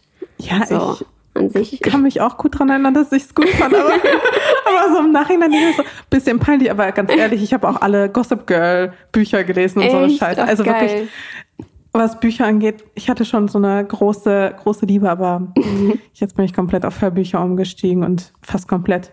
Und äh, kann's, also ich kann es auf jeden Fall empfehlen. Für mich ist es einfach. Ich, ich kann das ehrlich gesagt gar nicht. Also die Bücher über Rassismus, die ich letztes Jahr gehört habe, das waren wirklich die einzigen, wo ich mich wirklich darauf konzentrieren konnte. Ansonsten so das Einzige, was ich hören kann, kann sind so Podcasts, wo ich dann aber auch weiß, okay, die unterhalten sich, da muss ich jetzt nicht die ganze Zeit so mhm. konzentriert zuhören, weil ich bin halt wirklich so, wenn ich nur höre, dann schweifen meine Gedanken extrem ab irgendwie die ganze Zeit und dann merke ich so, oh, jetzt habe ich gar nicht mehr zugehört und worum geht es jetzt nochmal in der Geschichte? Also so, deswegen. Das finde ich voll verrückt. Es gibt ja. wirklich so diese zwei Typen Menschen, ja. ne?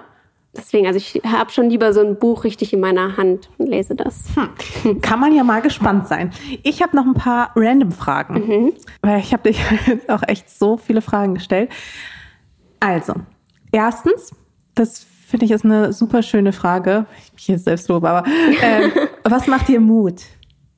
Was macht mir Mut? Boah, das ist echt eine tiefgründige Frage. Was gibt dir Mut? Was macht dir Mut?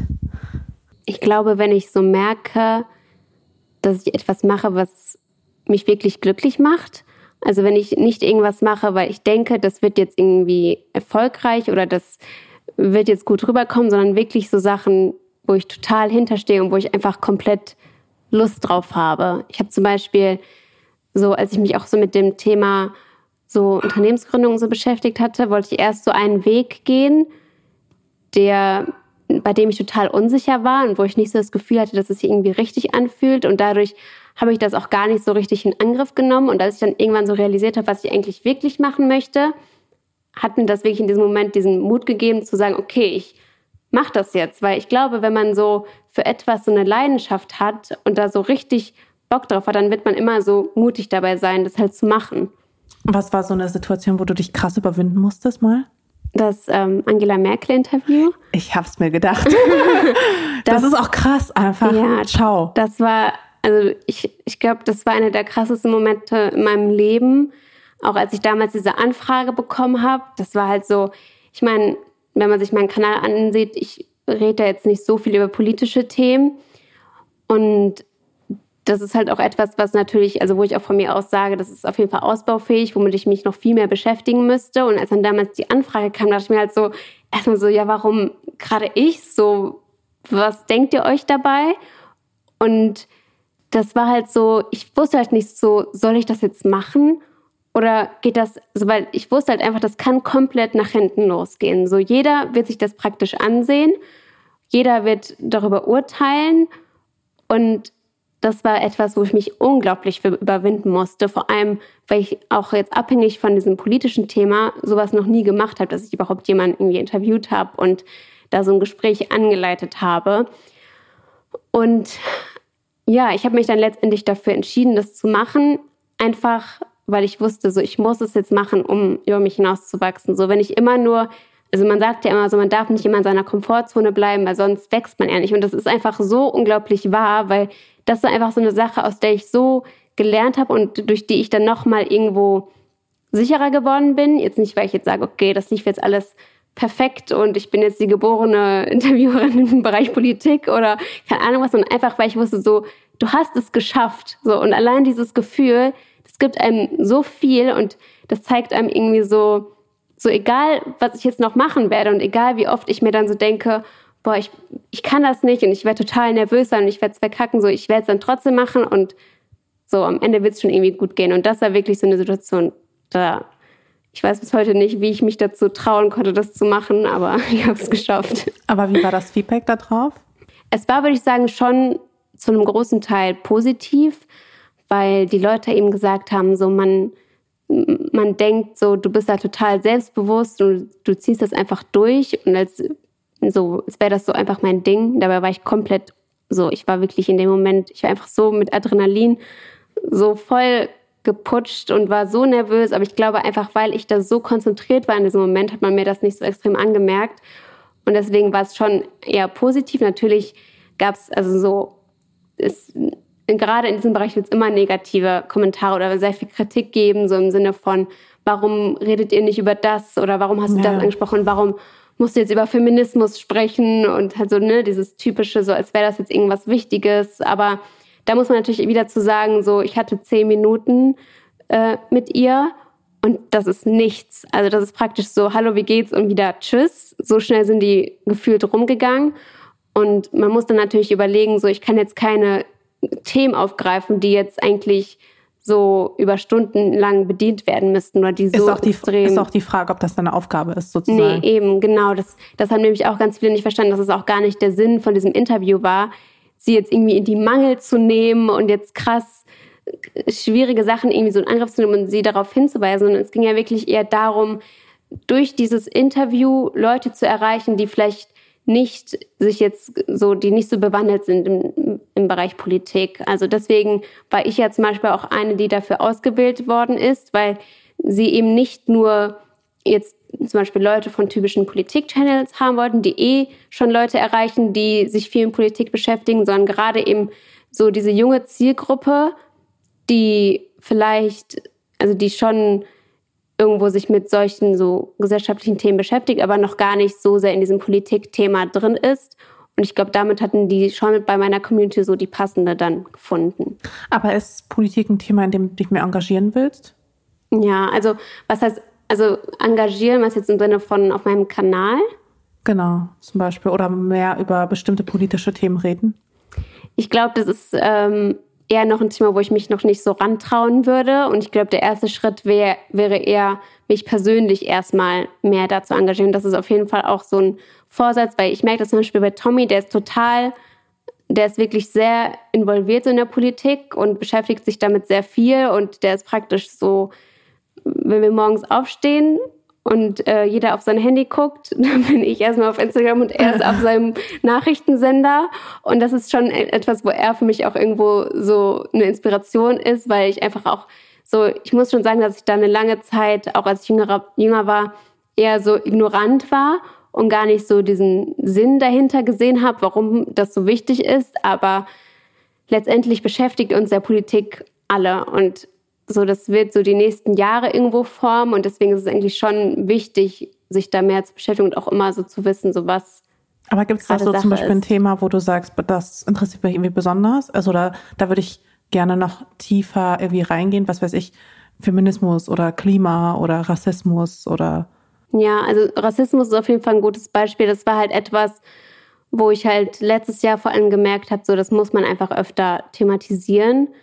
Und ähm, wo ich jetzt auch zum Beispiel dann so bewusst auch Leuten folge, die sich da sehr viel auch zu äußern und da sehr viel diese rassismuskritische so Lehre machen und dann auch wirklich Leute da irgendwie so zeigen, wie man zum Beispiel, also wie man das in seinen Sprachgebrauch ähm, einbinden kann oder worauf man halt alles achten muss. Und das ist schon etwas, wo ich auch sagen, ja, wo ich halt auch sage, dass ich das halt auch regelmäßig machen will und nicht nur jetzt, sag ich mal, letztes Jahr, als es jetzt gerade diese Welle dann war. Und ich habe dann auch schon versucht, öfter dann mal, hast ja auch gesehen, Exit Racism zu empfehlen und halt eben so in die Richtung zu gehen. Ich muss sagen, ich bin jetzt nicht die Person, die da krass offensiv sich jetzt äußert. Vielleicht einfach so aus dem Grund, dass ich da manchmal noch so unsicher bin oder vielleicht auch die Angst habe, mich dann irgendwie falsch zu äußern. Aber ich glaube, man darf aus dieser Angst heraus sich auch nicht gar nicht äußern. Und selbst wenn man nur irgendwas repostet oder ein Buch empfiehlt, selbst das finde ich ist schon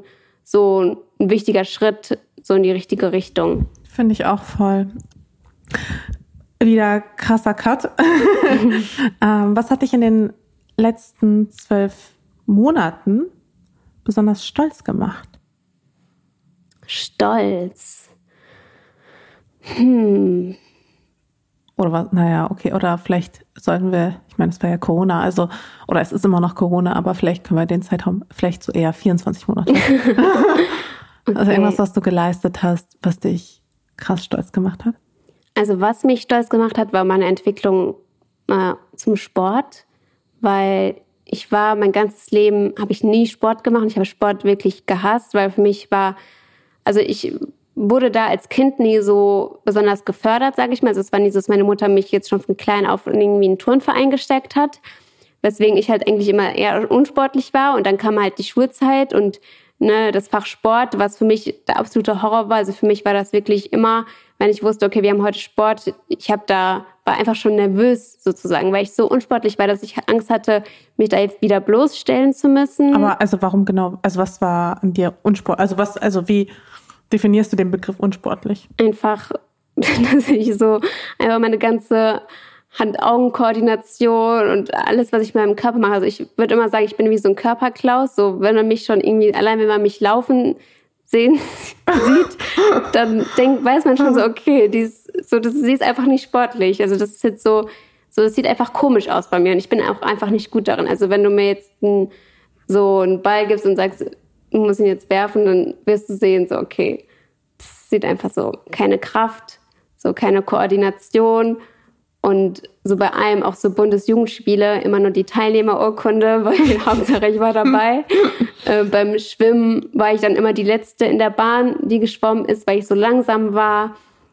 Und ähm, Volleyball der Aufschlag, ich hätte nie hinbekommen und alles so. Oder wenn der Ball, ich war dann immer so, ja, ah, der aber Ball. ich finde den aber auch gruselig, weil wenn da so ein Ball irgendwie mit, was weiß ja. ich, wie viel Geschwindigkeit auf dich zufliegt, finde ich persönlich auch mega gruselig. Ja. Also man muss dazu sagen, ich hatte dann, also zum Beispiel in Oberstufe hatte ich dann eine 4 hm. oder 4 plus im Sport, was schon bitter ist, was auch ein bisschen, was ich auch ehrlich gesagt nicht gerechtfertigt fand. Das ist aber auch ein anderes Thema, aber ich bin der Meinung, man sollte nicht so benoten bei einem Fach wie Sport, solange die Person sich irgendwo noch Mühe gibt, da mitzumachen. Also warum muss man dann eine 4 aufs Zeugnis drücken, wenn ich jetzt nicht vorhabe, eine Sportkarriere einzuschlagen, was nie irgendwie zur Debatte stand. Und damals übrigens, als mir der Lehrer die Note gegeben hat und ich so, wie bitte? Und dann er nur so, ja, und das ist jetzt keine Diskriminierung. Und ich war so, what? das war so richtig so. Okay, ich habe das so gar nicht verstanden, aber. Aber der Rest schon, oder was? Also, ja. das ist jetzt keine Diskriminierung, aber sonst? ja, das war echt ein bisschen komisch. Aber, also so, also Sport war wirklich nie, so, es hat mir einfach nie Spaß gemacht. Und durch diese negative Erfahrung auch mit ähm, in der Schulzeit habe ich immer, hatte ich immer so eine, so eine echt schlechte Beziehung zu Sport und habe auch nie so wirklich verstanden, warum Sport so wichtig ist. Weil ich war ja zum Beispiel auch immer schlank und ganz oft verbinden ja Leute zum Beispiel Sport mit Abnehmen. So, du machst nur Sport, weil du jetzt irgendwie abnehmen willst, weil du eine bessere Figur bekommen willst. Dabei sollte Sport ja einfach generell zu deinem Alltag gehören, allein für deine Gesundheit. Und das war zum Beispiel etwas, was ich erst nach meiner OP realisiert habe, weil durch die Medikamente, die ich auch nehmen musste, war zum Beispiel so körperlich ging es mir dadurch ja noch schlechter und meine Kondition war noch schlimmer. Und dann hatte ich zum Beispiel einen Pressetrip, wo wir dann so ein kleines Stück wandern mussten. Und du kannst dir nicht vorstellen, ich bin am Ende da am Ende angekommen und ich konnte nicht mehr. Ich habe fast schon hyperventiliert, weil meine Kondition so schlecht war, dass ich wirklich am Ende war. Und das war für mich so ein Moment, wo ich so gemerkt habe, so, das geht einfach nicht so weiter. Du bist noch so jung und du bist schon außer Puste, wenn du ein Stockwerk Treppen hochgehst. So, das, so, das war für mich so ein richtiger Knackpunkt. Und da habe ich halt in dem Jahr, dann ähm, 2019 war das, da habe ich dann ähm, mit Personal Training angefangen. Und das hat mir, also ich habe das gemacht, weil ich wusste so, ich bin so, ich bin nicht der sportliche Typ und mir fällt es auch schwer, mich da zu motivieren. Und das wird mir jetzt helfen, mich da so zu pushen und wirklich jemanden zu haben, der mir sagt, wie ich was machen muss, ohne dass ich jetzt auch irgendwas falsch ausführe oder irgendwie ne, falsch anfange. Auch jemand, der dich anschreit? Genau. Vielleicht nicht zum Bösen, aber einfach da sagt so, komm, so eins schaffst du noch, weil ich merke das auch immer, wenn ich alleine mache, dann hört man einfach früher auf, als wenn jetzt so zwei Augen auf einen gerichtet sind und man sich so denkt, okay, ich muss das jetzt durchziehen. Und das hat mir damals diesen nötigen Antrieb gegeben, wirklich so zu merken, so wie gut Sport auch einem einfach tut. So allein schon irgendwie nach den zehn ersten Sessions habe ich so gemerkt, so ich kann jetzt, also ich freue mich jetzt schon wieder auf das nächste Mal und habe dann dadurch, so, also ich würde jetzt immer noch nicht sagen, dass ich eine krass sportliche Person bin, aber Sport gehört jetzt schon zu meinem Alltag. Also ich versuche schon mindestens dreimal die Woche mich zu bewegen und das ist schon etwas, jetzt um auf deine Frage zurückzukommen, worauf ich extrem stolz bin, weil wenn man, also so ein großer Sportmuffel wie ich, dass er jetzt, also dass ich jetzt sogar Leute mir schreiben, du hast mich motiviert, heute ein Workout zu machen, dann denke ich mir einfach nur so, ja, darauf, also darauf bin ich richtig stolz, so, dass Ey. selbst ich jetzt sogar Leute dazu motivieren kann, jetzt sich so ein bisschen zu bewegen. Voll, das ist, ich finde, das ist auch etwas, darauf kann man auch voll stolz sein. Ja. Also ich finde auch generell, ich meine, ich versuche auch so drei bis viermal die Woche Sport zu machen. Mhm. Und ich finde auch gerade jetzt zur Zeit fällt mir das auch manchmal so schwer. Ja.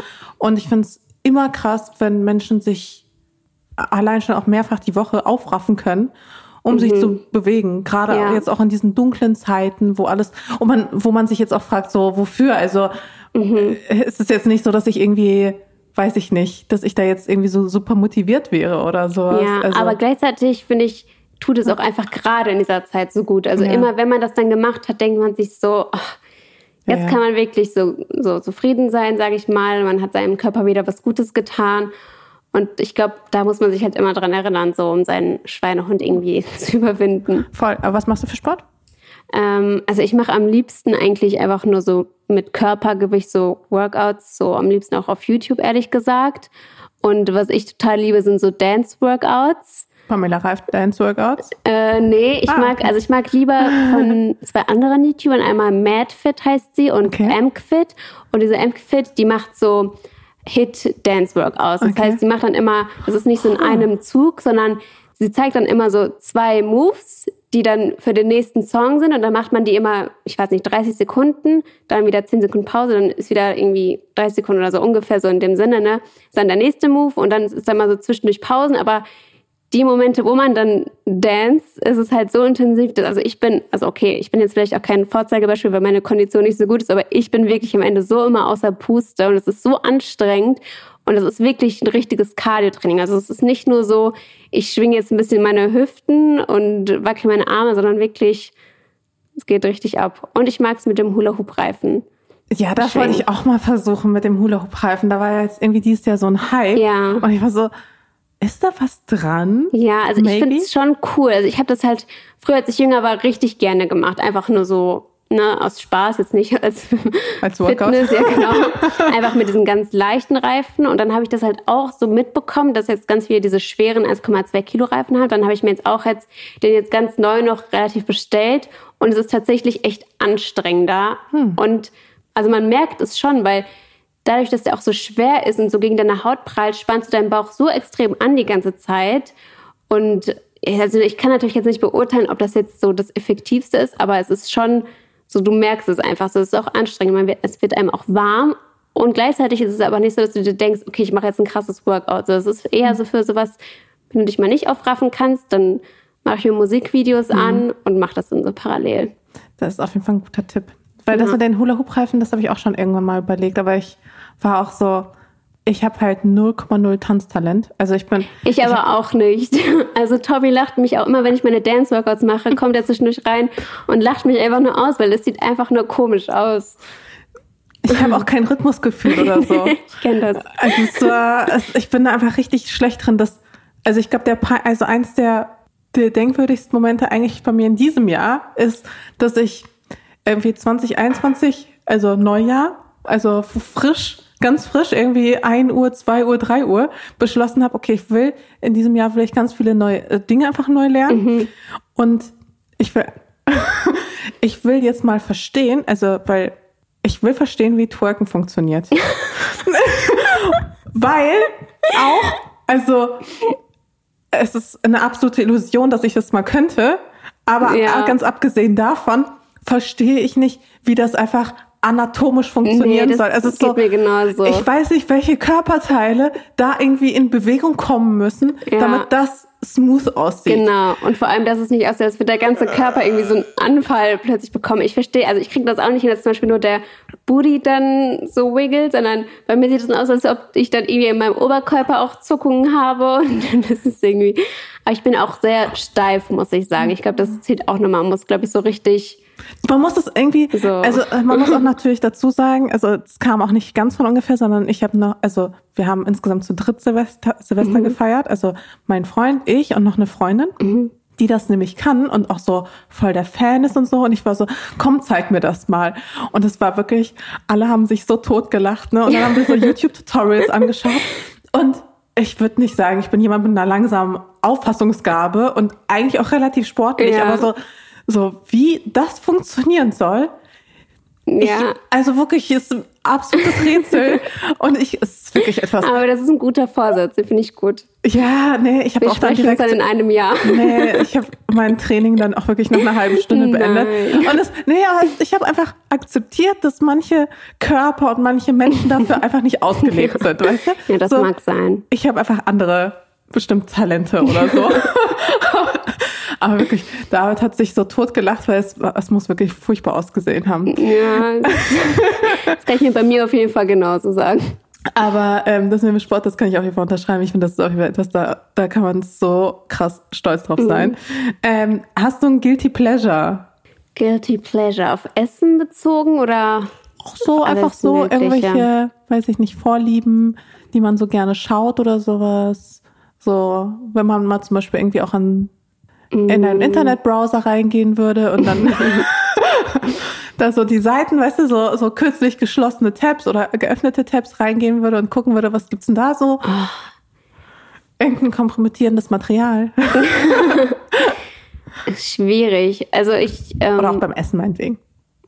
Also ein Guilty Pleasure, den ich habe, ist es so, wie, so, das ist ganz witzig, weil ich gucke manchmal gerne Videos so ohne Inhalt oder so welche, wo ich mir so denke, irgendwie finde ich das, also irgendwie kommt mir die Person gerade, so, das hört sich jetzt gemein an, aber irgendwie kommt mir das so blöd drüber, was die da reden und irgendwie hat das so gar keinen Sinn und Mehrwert, aber trotzdem mag ich das einfach, mir das irgendwie so reinzuziehen. Also es ist wahrscheinlich so wie Trash-TV für andere.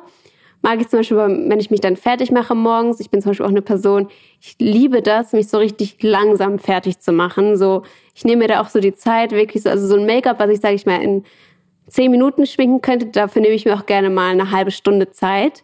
Und da gucke ich mir halt ganz gerne immer so, also dass ich so Videos im Hintergrund laufen, die mir eigentlich gar nichts bringen, aber wo ich mir also denke. Warum nicht? Ja. okay. Ähm, irgendwie so, okay, sind befreit. Ich kann da nicht so richtig mit was anfangen. Ich denke da eher so an so Bachelor oder sowas.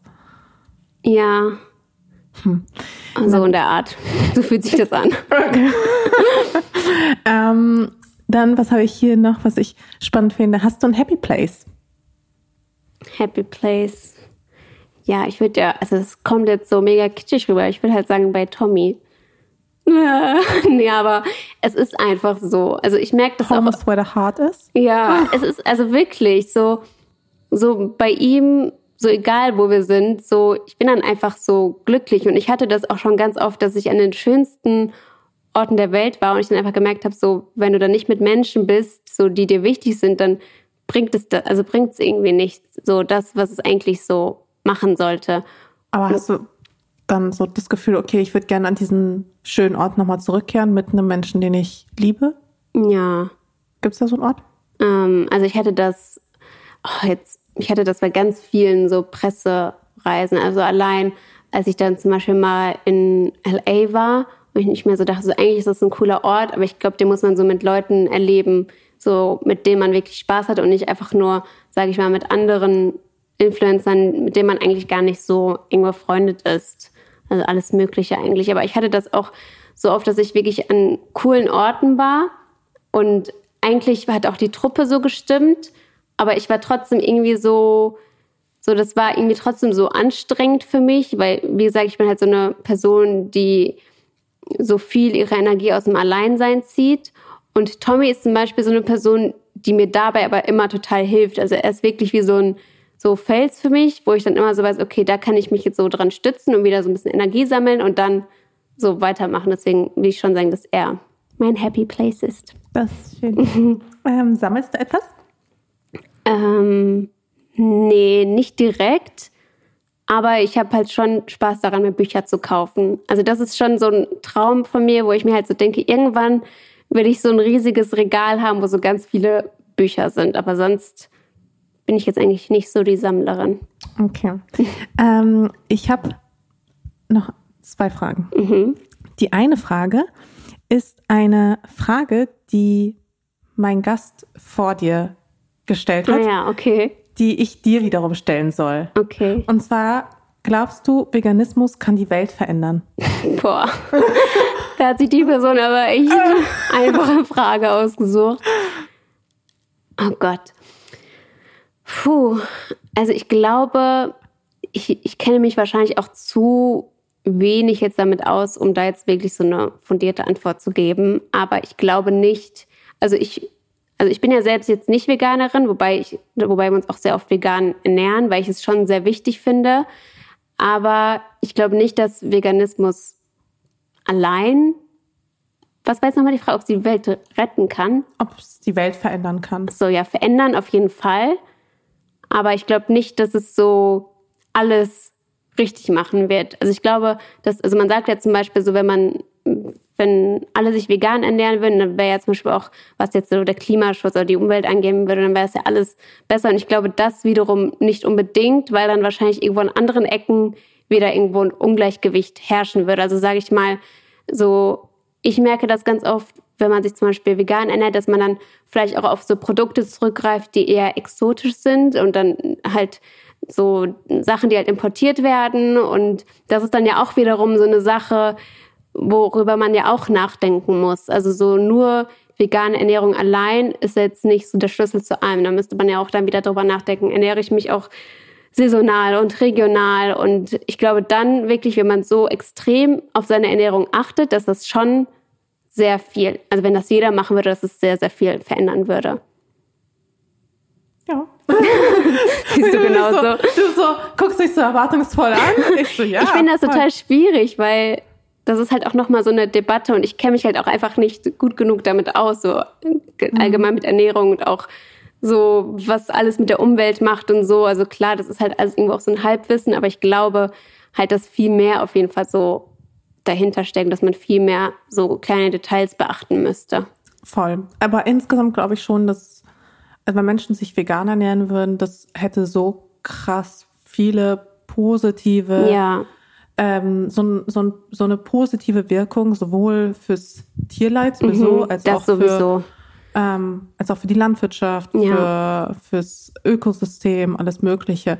Es gibt ja auch so diese diesen, dieses Klischee so nach dem Motto, ja, aber es werden voll viele ähm, Wälder abgeholzt wegen Soja. Mhm. Was halt auch natürlich voll der Schwachsinn ist, weil 80 Prozent von Soja geht quasi für das die, Essen, ne? Für, für die für Tiere. Die, genau, fürs äh, Tier, für die Futter. Tiernahrung, ja. Tierfutter. Und irgendwie nur 20 Prozent werden überhaupt von Menschen genau. weiterverwertet. Ja. So solche Sachen oder zum Beispiel eben das Quinoa das Potenzial hätte, ähm, den Welthunger komplett zu ähm, eliminieren, zu behindern. Okay. Und das, ist zum Beispiel auch so krass, weil es auch einfach so gute Wirkstoffe und so enthält mhm. und das, das so sich so geil anbauen lässt und sowas. Und dass wir in diesem Jahr, in diesem Jahr hätten wir, also ich sag mal in diesem Jahr, ähm, im letzten Jahr hätten wir den Welthunger zum Beispiel endgültig bekämpfen können. Und das ist halt nicht passiert. Aber die, das Potenzial wäre theoretisch da gewesen und halt eben mit so Sachen wie zum Beispiel eben Quinoa etc. Also ich mhm. glaube insgesamt, Veganismus kann auf jeden Fall die Welt verbessern, aber ja. er kann sie nicht im Alleingang retten. Also da bin ich nee. bei dir. Da muss es auf jeden Fall, gibt es noch einige weitere Stellschrauben. Aber was ich zum Beispiel nicht verstehe, also doch, ich verstehe es schon, aber ich denke mir, das kann man doch irgendwie optimaler machen oder optimaler gestalten, ist, dass wir dann wirklich irgendwie Tomaten und und Avocados und alles Mögliche aus sonst wo aus der Welt irgendwie nach Deutschland schippen, ähm, äh, ein, ein, ein, einfahren, einführen. Boah, ich wirklich mein Englisch manchmal, ne? Mir fallen manchmal die deutschen Wörter nicht ein. Importieren, so. und dass man da noch nicht so eine geile, kluge Lösung entwickelt hat, dass man das einfach in so Gewächshäusern oder sowas. Ich glaube, das ist immer eine Frage des Geldes glaube ich, eine Frage des Gelds. Und ja. klar, also sowas frisst ja auch krass viel Strom und sowas. Ja, ja. Also ist es dann am Ende wirklich besser für die Klimabilanz? I don't know, aber also ich bin schon erstaunt, dass, ja. dass es halt also gar glaube, kein Thema ist. Ich glaube, es gäbe Lösungen, aber das ist halt immer so, wollen die Unternehmen das machen oder ist denn jetzt erstmal der leichtere Weg so lieber? Das ist ja einfach so dieses kapitalistische Denken letztendlich. Voll. Aber das sind so, ja, mal gucken. Ich bin gespannt. Ich glaube, wir leben in sehr spannenden Zeiten, ja. was das allein angeht. Letzte Frage. Ähm, und zwar, welche Frage soll ich dem Gast nach dir stellen? Ah. ähm, hm. Ich weiß jetzt auch noch gar nicht, wer der nächste Gast ist, Nein. oder? weiß ich noch nicht. Okay, dann würde ich vielleicht sagen, weil wir heute auch so viel über das Thema Selbstliebe gesprochen haben, vielleicht, was ist eine Sache, die die Person früher extrem an sich gehasst hat und aus welchem Grund und die sie jetzt aber lieben gelernt hat und aus welchem Grund. Also wie kam da der Wandel? Das ist eine super schöne Frage. Dankeschön. Yes. Danke dir. Ich hoffe, euch hat die Folge gefallen, denn ich fand sie wirklich super schön. Ich fand die Zeit mit ihr super schön und Ishtar ist wirklich ein außergewöhnlicher Mensch und ein tolles Vorbild für ihre Community. Mich begeisterte vor allem, wie offen sie über ihre Zweifel spricht und wie treu sie sich und aber auch ihren Überzeugungen ist. Sie ist einfach authentisch. Ich freue mich übrigens sehr über eure Rückmeldungen und Eindrücke zum Podcast. Gerne auch zu dieser Folge, auch wenn ich es nicht immer schaffe, sie persönlich zu beantworten. Freuen tue ich mich auf jeden Fall trotzdem. Und deswegen wollte ich nochmal Danke sagen an die Community hier. In zwei Wochen geht es dann wieder weiter und bis dahin bleibt mir gesund und munter und lasst euch vor allem nicht stressen.